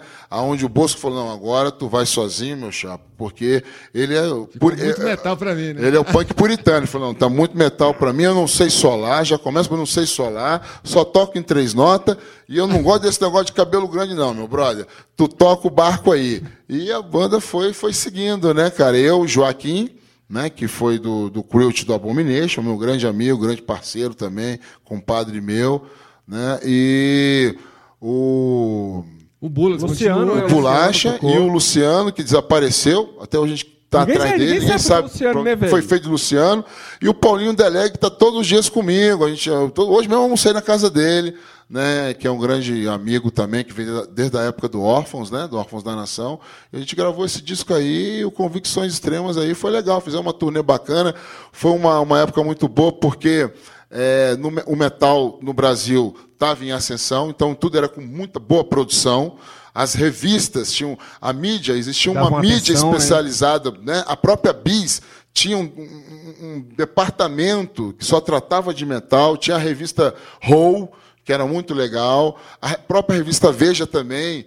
Tinha lá na- um, um departamentozinho deles lá, com o pessoal que depois escreveu na Rock Brigade, os caras estavam começando lá naquela época, também escreviam também na, na, na Veja, na Isto É, então deu muito espaço. É, tinha Então, essa metal também que. Além dessa, que veio até aqui em Brasília, fez até uma matéria muito bacana sobre as bandas pioneiras né, do gênero e tal. Então você tinha uma aceitação. Então a gente sonhava com isso, né? Pô, vamos tocar, legal, ga- ter uma graninha, né? em hotel, né? equipamento bom, palcão, aquela coisa toda. Então foi uma época muito boa nesse sentido, né? Então, cara, e você, cara, você se envolveu poucas vezes em produção de shows, né? Sim. Qual dos eventos que promoveu que te fez desistir definitivamente assim? Você fala assim, não dá, velho. não- Com produção de show? É. Existe um show chamado com a banda Morbid Angel, que foi um fiasco aquilo ali. Depois daquilo ali eu falei, cara, eu não vou mais É trabalhar que os caras com... vieram e não tocaram, né? Cara, a história é uma história muito doida, bicho, porque foi o seguinte, é, vou tentar abreviar a história, porque ela, além de ser longa, ela, ela traz muita dor a muita gente. Porque quando a gente, quando eu estava em São Paulo, eu fui ah, na Dynamo, né? lá com o Grande Pomba e o Eric de Haas, o holandês. Né? E lá eu conversando com, com, com o Pomba, né, do Voodoo, né, ele falou, Podrão, o Morbid está vindo aí fazer uma, uma turnê no Brasil, cara. Eu acho que seria interessante incluir Brasília nesse, nesse circuito, né? Eu falei, bicho, eu só não tenho espaço. Por quê? Porque nessa época o Grande Circular já estava entrando naquele processo de desmantelamento. Você não conseguia mais data, estava parado, ficou um tempão parado aquele elefante branco ali parado ali no centro da cidade e a Secretaria de Cultura não dava mais data, né? Aí eu falei, eu preciso arrumar um lugar, bicho. Vontade tem, eu tinha um sócio na época, o cara muito bem, muito bem articulado, né? E aí nós, nós arrumamos um lugar nada a ver que foi na Fonte do Bom Paladar no Cruzeiro, que era um lugar que aos finais de semana tinha é, Celção Mixmania com os Smurfs e depois no outro dia era Gafieira. E o local, bicho, era estranhíssimo. Falei, não, fazer aqui eu não vou dar conta, meu irmão.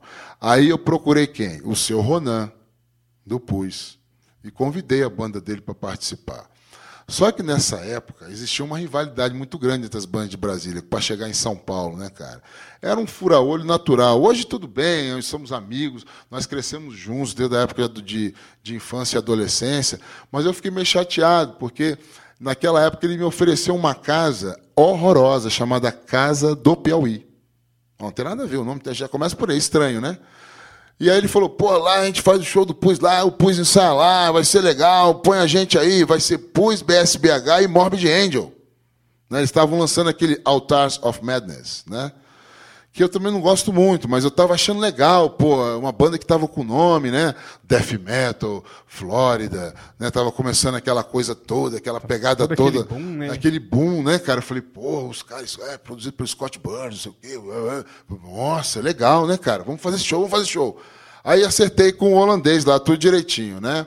Assinei o contrato, etc e tal. Aí, cara, eu fui conhecer essa casa do Piauí, que ficava na altura da 507 Sul. Cara, o lugar não tinha alvará de funcionamento, não, meu irmão. Tava, ele estava ele tava, ele tava fechado, eu não sabia disso.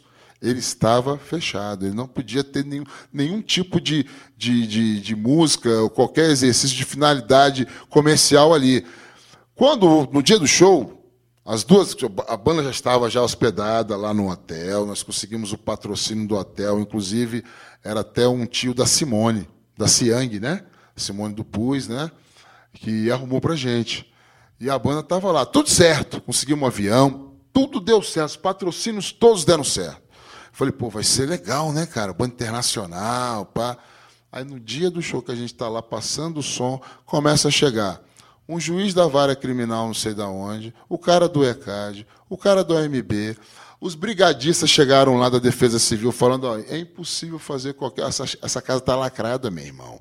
Cheio de gambiarra na casa, água, um monte de troço. Falei, meu irmão, meu irmão, pô, Ronan, bicho. Aí o Ronan sumiu. Ele fez o show com o Pus, depois sumiu. Falou, meu irmão, agora é contigo.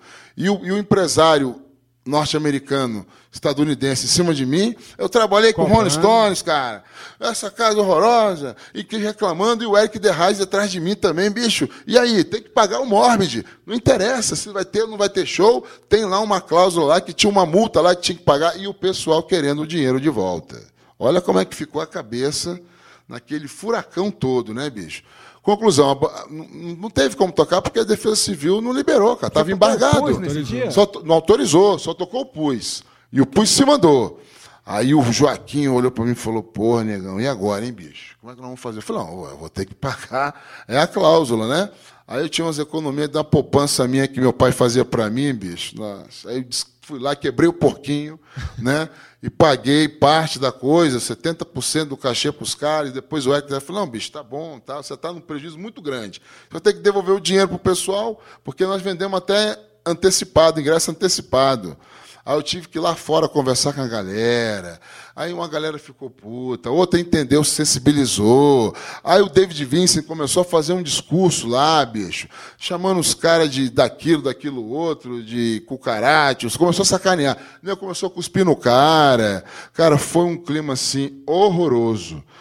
Bem, os caras não tocaram, foram embora, botei todo mundo no avião, paguei lá o que tinha que pagar e fiquei com aquele troço atravessado na goela, né, bicho? Falei, pô, deve ter sido uma brincadeira lá do Ronan, do Puz, né, para poder, né, tinha aquela rivalidade e tudo. Mas depois eu conversei com ele, perdoei, esse troço saiu na urina mesmo, não tem problema nenhum. Mas aí eu fiquei meio queimado, bicho. Aí eu falei, liguei pro, pro agora esqueci o nome dele, que é da Brigade, na época. Ricardo. Pirani. Esse cara. Antônio Pirani. Antônio Pirani. Aí liguei para ele, falei com ele, não, Podrão, você vai ter um espaço na Brigade para poder se justificar, também dar a sua versão, né, meu brother? Porque ele era meu amigo, falou, não, a gente entende o que você passou. Aqui em São Paulo também não é muito diferente. Todo mundo já teve uma história, uma zica dessa na vida. Aí ele me deu duas páginas para explicar. Aí contei toda a história do que aconteceu, etc, papapá, papapá. Mas assim, eu acho que da minha parte houve um pouquinho também de, de Ingenuidade, imaturidade, né? ingenuidade, porque eu confiei demais. Eu deveria ter ido ver a casa primeiro, o estado da casa, em que pé estava a casa, o funcionamento da casa, para depois fechar. Mas foi aquela coisa, aquela empolgação, Empolgação, né, cara? né? Gente novo demais, né? Aquela coisa toda no afã, no afã de, de- querer entrar por, Realizar, né, meu?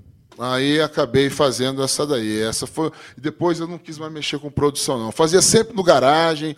Sou até hoje muito amigo da turma lá. Fiz vários eventos lá do BSBH e de outras bandas também. Inclusive teve o Psicoprocesso, né, cara? Que foi Taguatinga e Plano, né? Tu lembra como era, né? A gente fez lá, tá, mandando Butterfly, Taguatinga, né? Butterfly, tá, eu tava nos dois shows. Pois é, Sesc, poxa, né, cara? Então, tudo funcionava legal. Já tinha manha do, do- da história. Foi, mas é. aí, depois dessa aí, Psicoprocesso, Sans Culottes, né? é, essas colotes abriu. Abomination e. Abomination e, e, e Psicoprocesso. E foi assim um evento do cacete, É, né, cara? caralho. Pô, fantástico mesmo. Mas aí depois dessa história do Morbid, eu falei, não, bicho, eu vou voltar a mexer com palco e vocal e tá tudo bem, tá ótimo. Esse negócio de produção, deixa aí para quem é mais descolado do que eu. Então bora de som aí, cara. Você escolheu Dorsal com violência real. Opa! E aí o nosso querido Carlos, Carlos Lopes. Carlos Lopes tá morando em Brasília, Ex-vândalo? Carlos Lopes. Cara, é o seguinte, você sabia que ele tem uma filha, né? Ele tem uma filha bonita com a com a, a Guerre, como é que é? Silvia Guerre, que é uma ela é uma desenhista, uma artista plástica aqui da cidade, mas que está sempre nos eventos de show. Ela gosta de rock também, muito bacana, gente boa demais. E aí ele teve um- uma, uma filha com ela, veio para o Brasil, morou um tempo na casa dela, falou que ia até mudar para cá. Aí a banda dele, aí chegou a se encontrar, não lembra que a gente se encontrou no, Mustang, no, na- na no. Mustang, né? Ou Ele estava fazendo na- na Asa Sul, no bar que eu esqueci. É o K-Brasil, o K-Brasil, Isso, isso, exato. que era o show do, do, do Mustang, né? Que ele ia fazer lá e tal. Eu lembro de vocês conversando e tudo mais. Ele falou, não, Podrão, eu vou morar aqui mesmo. Eu falei, pô, de Botafogo para Brasília. Ele falou, é, cara, eu vou ficar por aqui. Mas parece que a coisa dele lá não, não, andou, e tal. Aí ele voltou lá para o Rio. E o Carlos é aquela figura, né, cara? Carlão, ele mexe com tudo que você imaginar. É escritor, é músico, é pro- Desenhista. desenhista, é produtor, o cara é multi. é, eu falo sempre, você é um cara multifuncional, né? Você é multiartístico. E ele tem também a questão espiritual dele também, né? Que volta e meia, ele gosta de fazer uns retiros e tal. Né? Eu acho que a história do dorsal Atlântico ficou muito pesada para ele nesse sentido. Né? Porque ele falou, pô, cara, tá ficando já. Eu tô começando a entrar numas, né? Com a galera, o comportamento da galera, eu já estou numa outra pegada, espiritualidade, etc. Eu compreendi muito bem isso e compreendo muito mais hoje, porque eu sou budista, né, cara? Então, assim, hoje eu tenho, eu, sei o que, que é isso. Né? Às vezes eu inculco com algumas coisas também, né? Mas eu, a gente acaba tangenciando a coisa e dando sequência. Mas o Carlos ele qui- quis voltar para o Rio e ficar mais nessa de ficar mais recluso. Recluso, assim, entre aspas, porque ele está aí. Porque ele não parou de produzir, né? Não, Parou de escrever, não parou de desenhar. nem ele- nunca, jamais. É uma usina de ideias aquele cara, né? Tá sempre lançando um livro. Ele lançou até um livro agora nessa última, essa última feira do do livro aqui em Livro. Brasília, né? E tal. Estou sempre acompanhando ele. E os projetos do Dorsal, ele tem é, reavivado é, o que é o antigo, né? Ele não deu sequência, não deu sequência, mas está sempre trazendo de volta aquilo que ele sempre trabalhou e sempre fez lá no passado, né? Então vale a pena ouvir Então o Dorsal aí, Atlântico. violência real. Listen to me. What are you gonna do with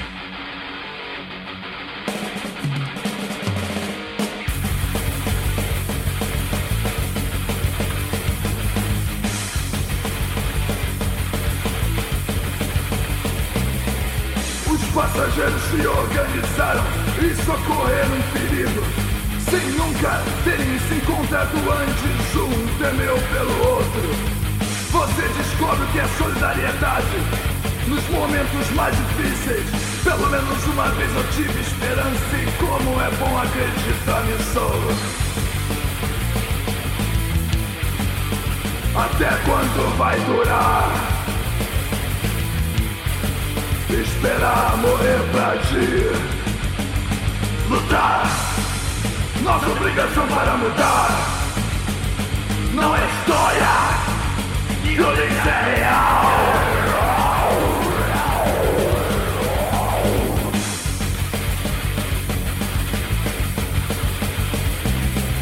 Esses exemplos do presente precisam Mudar o rumo do futuro.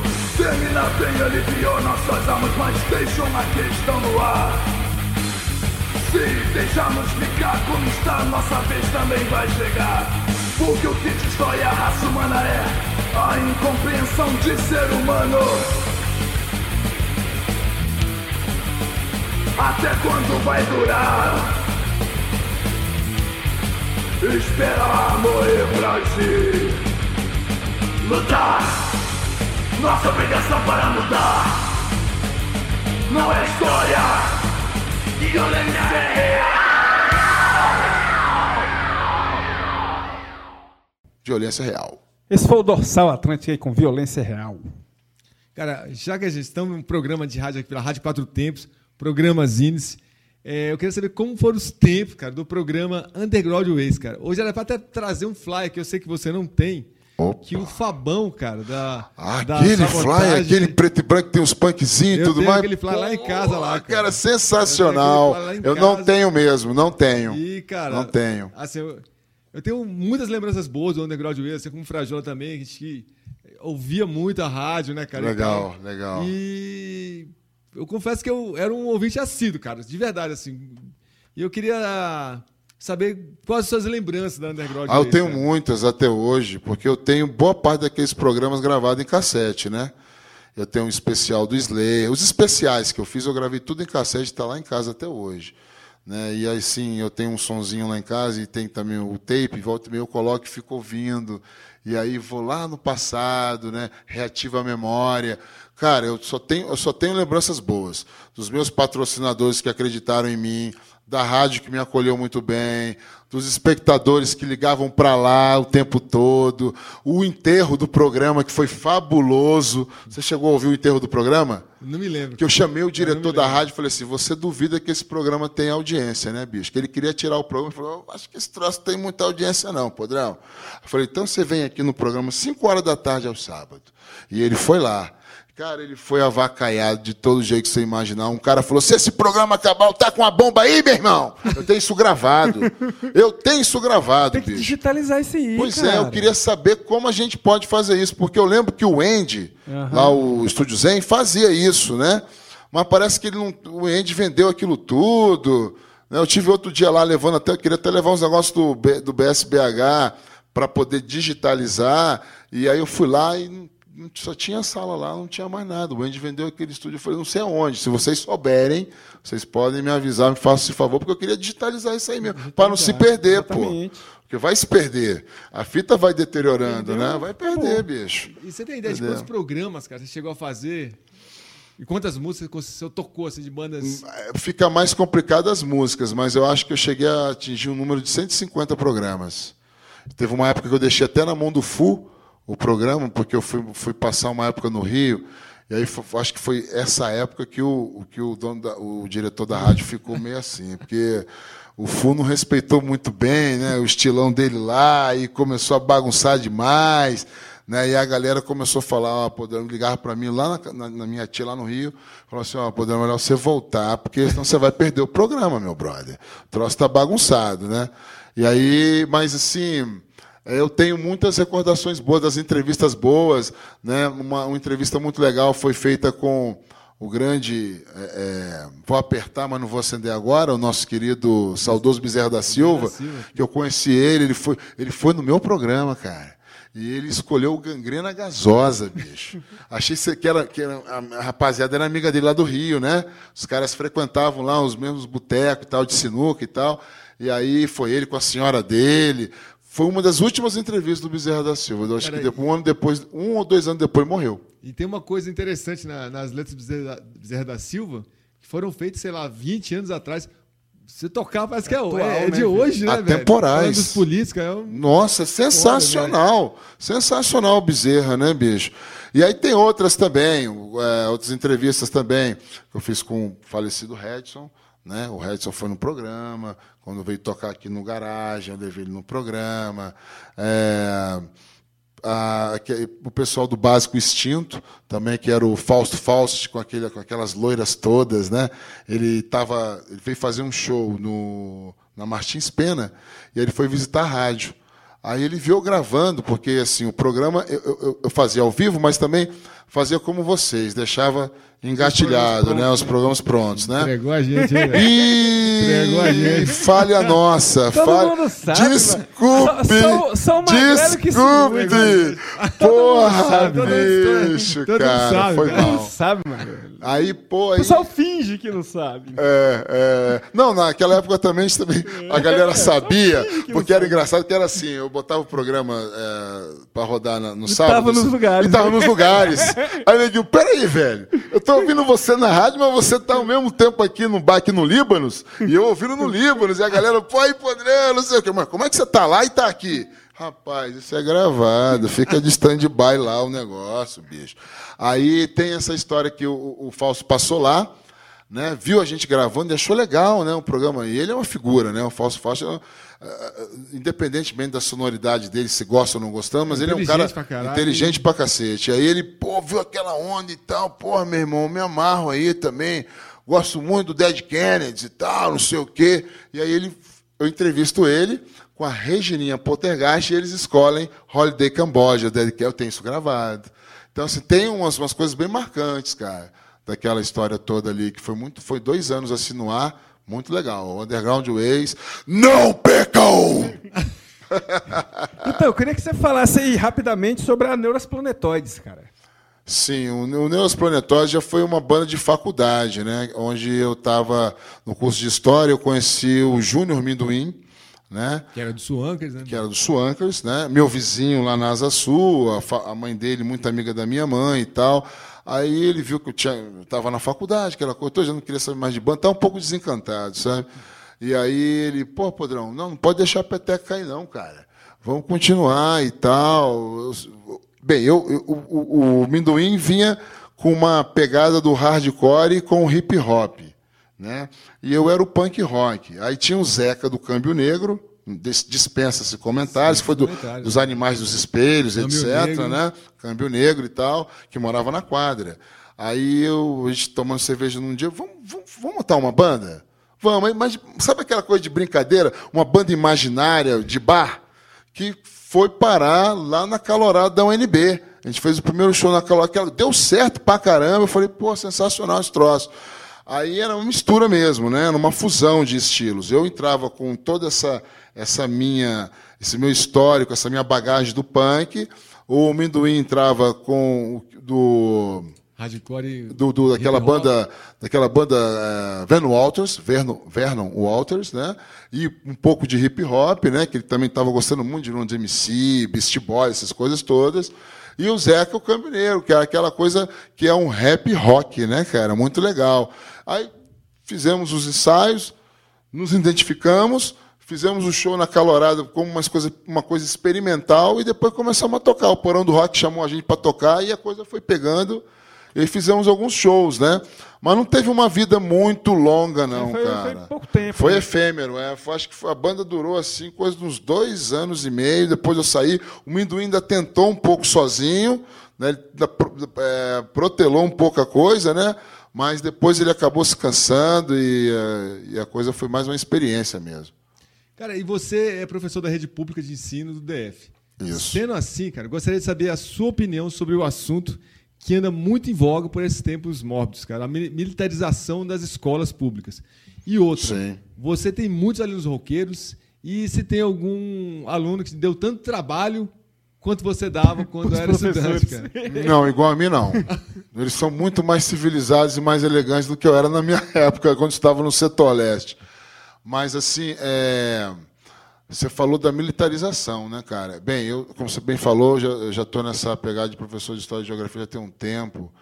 E eu nunca vi uma coisa tão absurda quanto essa questão da militarização.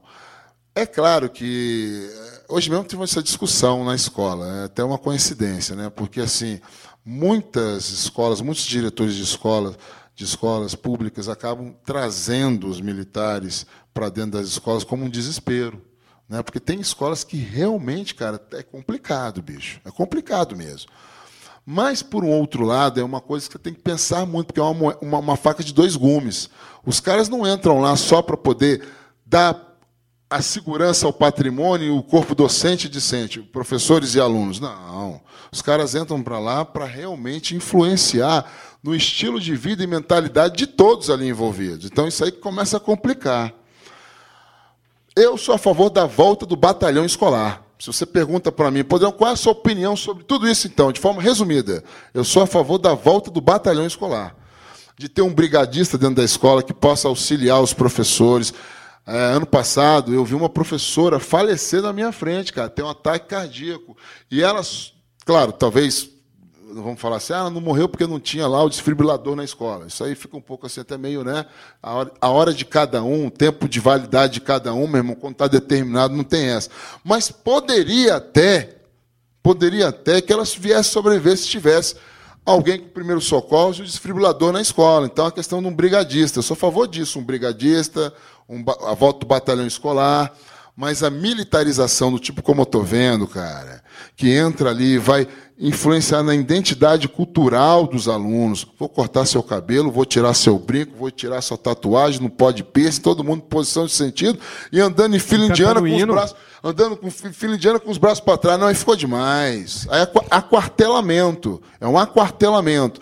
E como o deputado Veras, que é muito meu amigo, né, que também é professor, trabalhou muito comigo, ele fala, bicho, isso aí é uma cortina de fumaça que o ibanês ou inganês, né, como todo mundo está chamando ele agora, faz, utiliza, né, utiliza para poder camuflar, escamotear os verdadeiros problemas que a educação tem, cara, que são diversos. Reforma não foi, reforma não foi feita nenhuma. Não teve reforma nas escolas. Nós estamos aí com déficit de professores gigantescos na rede, cara, nas escolas. Cadê? Mas ele prefere trazer essa novidade, né? Estou trazendo a segurança, estou trazendo agora uma forma de, eh, de proteção a mais a- aos, a- aos Os alunos professores. e a disciplina, sobretudo a disciplina. né? Então, eu acho que existe por trás, né? eu acho que a ideia não é uma ideia muito honesta, não, é viu, nada gente? política é feita ao acaso, né? cara? É, Essa é, a verdade mesmo. Sim, é tudo estratégico, né, cara? É, é, Assim, o, o, o, o meu amigo sabe de uma época que eu tive com o PSTU. Né, que eu fui militante do PSTU. E eu achava naquela época né, que nós iríamos fazer uma coisa grandiosa da expansão ideológica, né, do marxismo, etc, etc. Se- Seríamos os novos salvadores da pátria, né? novamente a ingenuidade, né? Seríamos os novos salvadores da pátria. Depois eu comecei a ver que os caras estavam querendo ir pela mesma história que o PT foi também. Seria o novo PT lá na frente. Então, assim, ninguém faz nada realmente sem não pensar lá na frente. Está todo mundo querendo o quê? Um espaçozinho no Congresso ou na Câmara Legislativa, bicho. Então, é, é- é complicado essa história mesmo de você acreditar em políticos hoje em dia, viu, cara? Os caras não estão afim de ajudar, não. Ninguém é, ninguém é solícito ou solidário, não, cara. Os caras são raposa velha mesmo e os caras querem tomar lá da cá. Não é agora, mas daqui a 10 anos vai ser. Procuro. Entendeu? O cara planta sementinha, daqui a, daqui a 10 anos eu volto. Então, essa história é muito complicada. É, eu sei que tem muito professor que fica chateado comigo quando eu falo isso. A minha própria esposa, que é supervisora né, de uma das escolas aqui em Taguatinga, né? O CF5, já vou logo denunciando logo.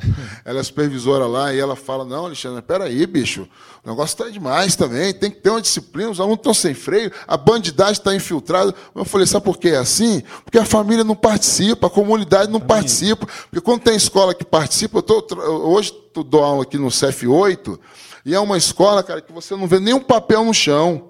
Mas por que você não vê nenhum papel no chão? Porque tem uma consciência. E essa consciência foi o quê? Foram os pais que participando no sábado, no domingo, indo nas reuniões. Meu filho, minha escola, minha escola, meu filho. Então, quando tem a participação da comunidade, não precisa ir para essas ideias absurdas, bicho. Não precisa. Então, agora sim, eu queria que você falasse do seu livro aí, cara. Quantas andas, se já tem nome, quantas páginas você já fez. Esse esperado livro aí. 85 páginas já foram produzidas. Né? Eu comecei, num, na verdade, eu comecei há cinco anos atrás a escrever esse livro. E depois que eu terminei o meu curso de história, eu dei um tempo, eh, peguei aquele material todo e tirei o lado acadêmico e comecei a popularizá-lo. Né? Então a, a coisa vem daí, a base vem daí. Né? E aí tem, produzi 85 páginas, tinha um material fotográfico muito bom. Não quero falar o nome da pessoa que é conhecido de todos nós aqui, que perdeu esse meu material fotográfico, que foi a grande ducha fria em cima do troço. Ele era o meu ilustrador. Né? Uma pessoa muito competente até antes de perder esse material. É, não vou entrar em detalhes, que eu acho que não, não vem ao caso, mas ele perdeu esse material e isso aí me deixou muito desmotivado. Mas aí a galera, e aí, meu irmão? Pô, você falou, falou, falou, cadê, Cadê o o livro? livro? Luciano, cadê o Cadê livro? o livro, porra? E esse cadê o livro, porra, cadê o livro, porra, me fez começar a escrevê-lo de novo. Hoje eu estou já com 120 páginas. Não estou mais falando do livro para não gerar mais expectativa e nego não ficar me parando na rua e me enquadrando, né? Mas o livro ele vai acontecer sim, cara, e vai ter umas novidades muito legais porque nós vamos querer ressuscitar alguns shows memoráveis que são narrados nesse livro, que nós vamos é, já conversei com as bandas da época, todo mundo topou isso aí, nós vamos, vamos lançar o livro nesse decorrer desses shows aí. Aí você vai me perguntar, mas para quando, Podrão? Né? Para quando que vai ser o livro? Aí fica aquela reticência no ar. Mas ele está vindo, cara. Ele está vindo com. Já recuperei esse material fotográfico, paguei do bolso, fui aos arquivos dos jornais do Correio, do Jornal de Brasília, ah, em São Paulo, etc, etc. Paguei do meu bolso e já recuperei pelo menos 80% daquilo que eu tinha, né? Você pode ir na casa do Mário Pacheco também, que ele tem muito arquivo lá. O Mário Pacheco também é uma, uma figura fantástica que me ajudou, que me, me, me reativou também, viu, cara? Eu conversando com ele, ele falou, Podrão, peraí, meu irmão, você é professor de história, você é um cara que vivenciou o troço. Porra, você não. Eu já lancei dois, fora aqueles outros que ele tem lá, especiais sobre mutantes e outras coisas, que o cara também é uma usina, né, bicho? O cara é um figuraço, né? E aí, como é que é? Vai morrer na praia? Né? Então ele me ajudou, ele, ele me deu força de novo, ele me reanimou, deu um reanimator. Falei, não, Márcio, e ele, e ele também conversa muito comigo, como é a formatação, eu aprendi muita coisa conversando com ele nesses últimos tempos, né? Quando ele lançou esse livro agora, Mil Dias de Rock, é, depois, é, não, 10 mil. 10 di- mil, e 10 de- mil. E agora lançou um outro que é Outros mais 10 mil dias de rock. Tem um negócio como é que é? Não, o último agora é Coisas de Fã. Antes do Coisa de Fã. Antes do Coisa de Fã. Que ele 10 mil, não, teve 10 mil, de- 10 mil dias de rock. E depois ele lança um. Que antes, antes, antes dos Dias de Fã, ele lançou um outro também, que era Dias de Rock. Não sei se era mais 10 mil dias de rock. É, ele tem esse livro, você pode conversar com ele, cara. Ele lançou lá no Conic, eu fui lá no dia. Mas aí você já pensou no, no título do, pro seu livro? Ou não chegou a pensar Não, existe um título é, sugestivo, que é A Guerra dos Estilos. Uma breve história do rock Brasília de 1982 a 1994, que foi a época da minha grande atuação, mesmo envolvida nessa história toda. Né? É um livro, é um título sugestivo ainda, né? não sei se vai ser oficial. Bom, cara, estamos chegando ao final. Quero agradecer novamente, cara, em nome dos índices, a sua Pô, eu que presença. agradeço, bicho. Cara, Pô, dizer- sensacional. Cara, que pra gente é, é um momento assim. Um, um- a gente teve vários momentos muito legais aqui, muito importantes dentro do Zine, mas hoje é um dos. Agora- do programa, assim, agora pra, pra eu- gente, eu- quanto eu- fã do A gente BSH. esperava muito Pô, mesmo. cara, que do legal, Underground bicho. Carinho, fã da obrigado. sua Trajetória, Massa. a gente acompanha há tanto Massa. tempo, saca? Então, pô, é, tá também sem palavras aqui hoje, a gente ficou muito esperançoso. Eu, eu lembro esperando do, eu lembro esse desse, programa, desse cara. jovem aqui, né, essa figura fantástica, num show que nós fizemos lá na City, no City, em Taguatinga, que se- que você pulou, você deu um moche, ele não usava essa barba toda. Até não usava. Não, não, é, eu acho que moleque, não, você era né? molecão mesmo. Era moleque, Você era até barba. conhecido do Bulacho, foi o Bulacho que me apresentou Sim, você. Esse cara deu um moche, bicho, que pra mim é o moche mais imbatível de todos os tempos, porque só ele, sozinho, ele pulou de um palco gigantesco.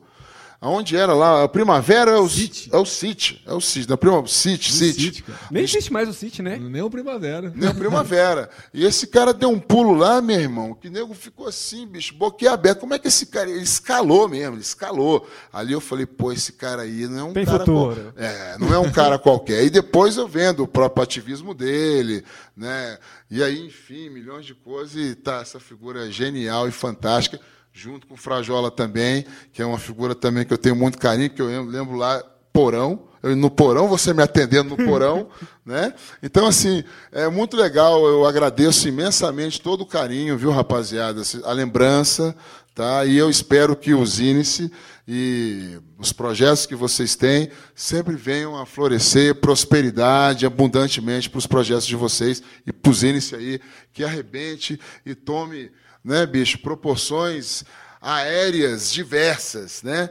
E, de- e sempre é, fortalecendo não só a cena, mas também germinando na rapaziada, nas novas gerações, o ativismo pelo rock and roll.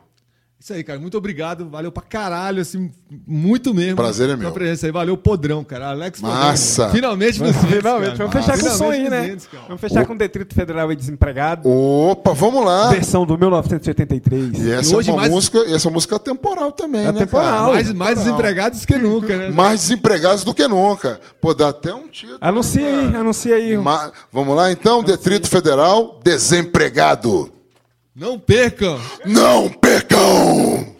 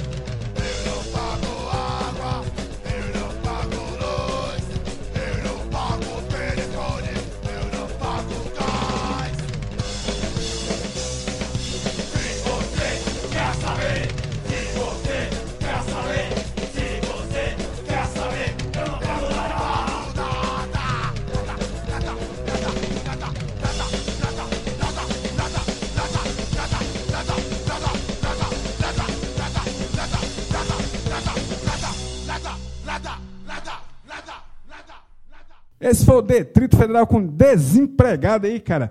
Faixa clássica aí, lançada ainda na década de 80 e relançada no, no disco aí que eles fizeram na década de 2000, aí, chamado 1983 aí. Fechando os índices. É isso aí, valeu mais uma vez todos vocês aí que apoiam os índices e divulgam ah, o nosso programa. Valeu pra caramba. Esperamos você na próxima semana aí nos índices mais uma vez. Frajola vai dar o recado final dele aí. Isso, continue aí nos apoiando, cara. Essa iniciativa que a gente tem de fazer um zine no rádio, né, cara?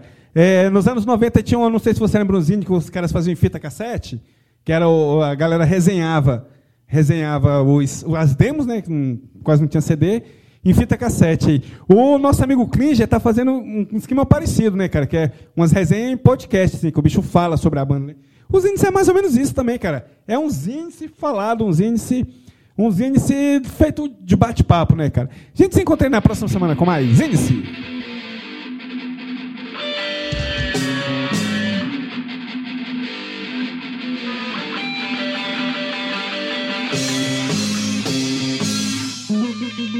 Você está na Quatro Tempos?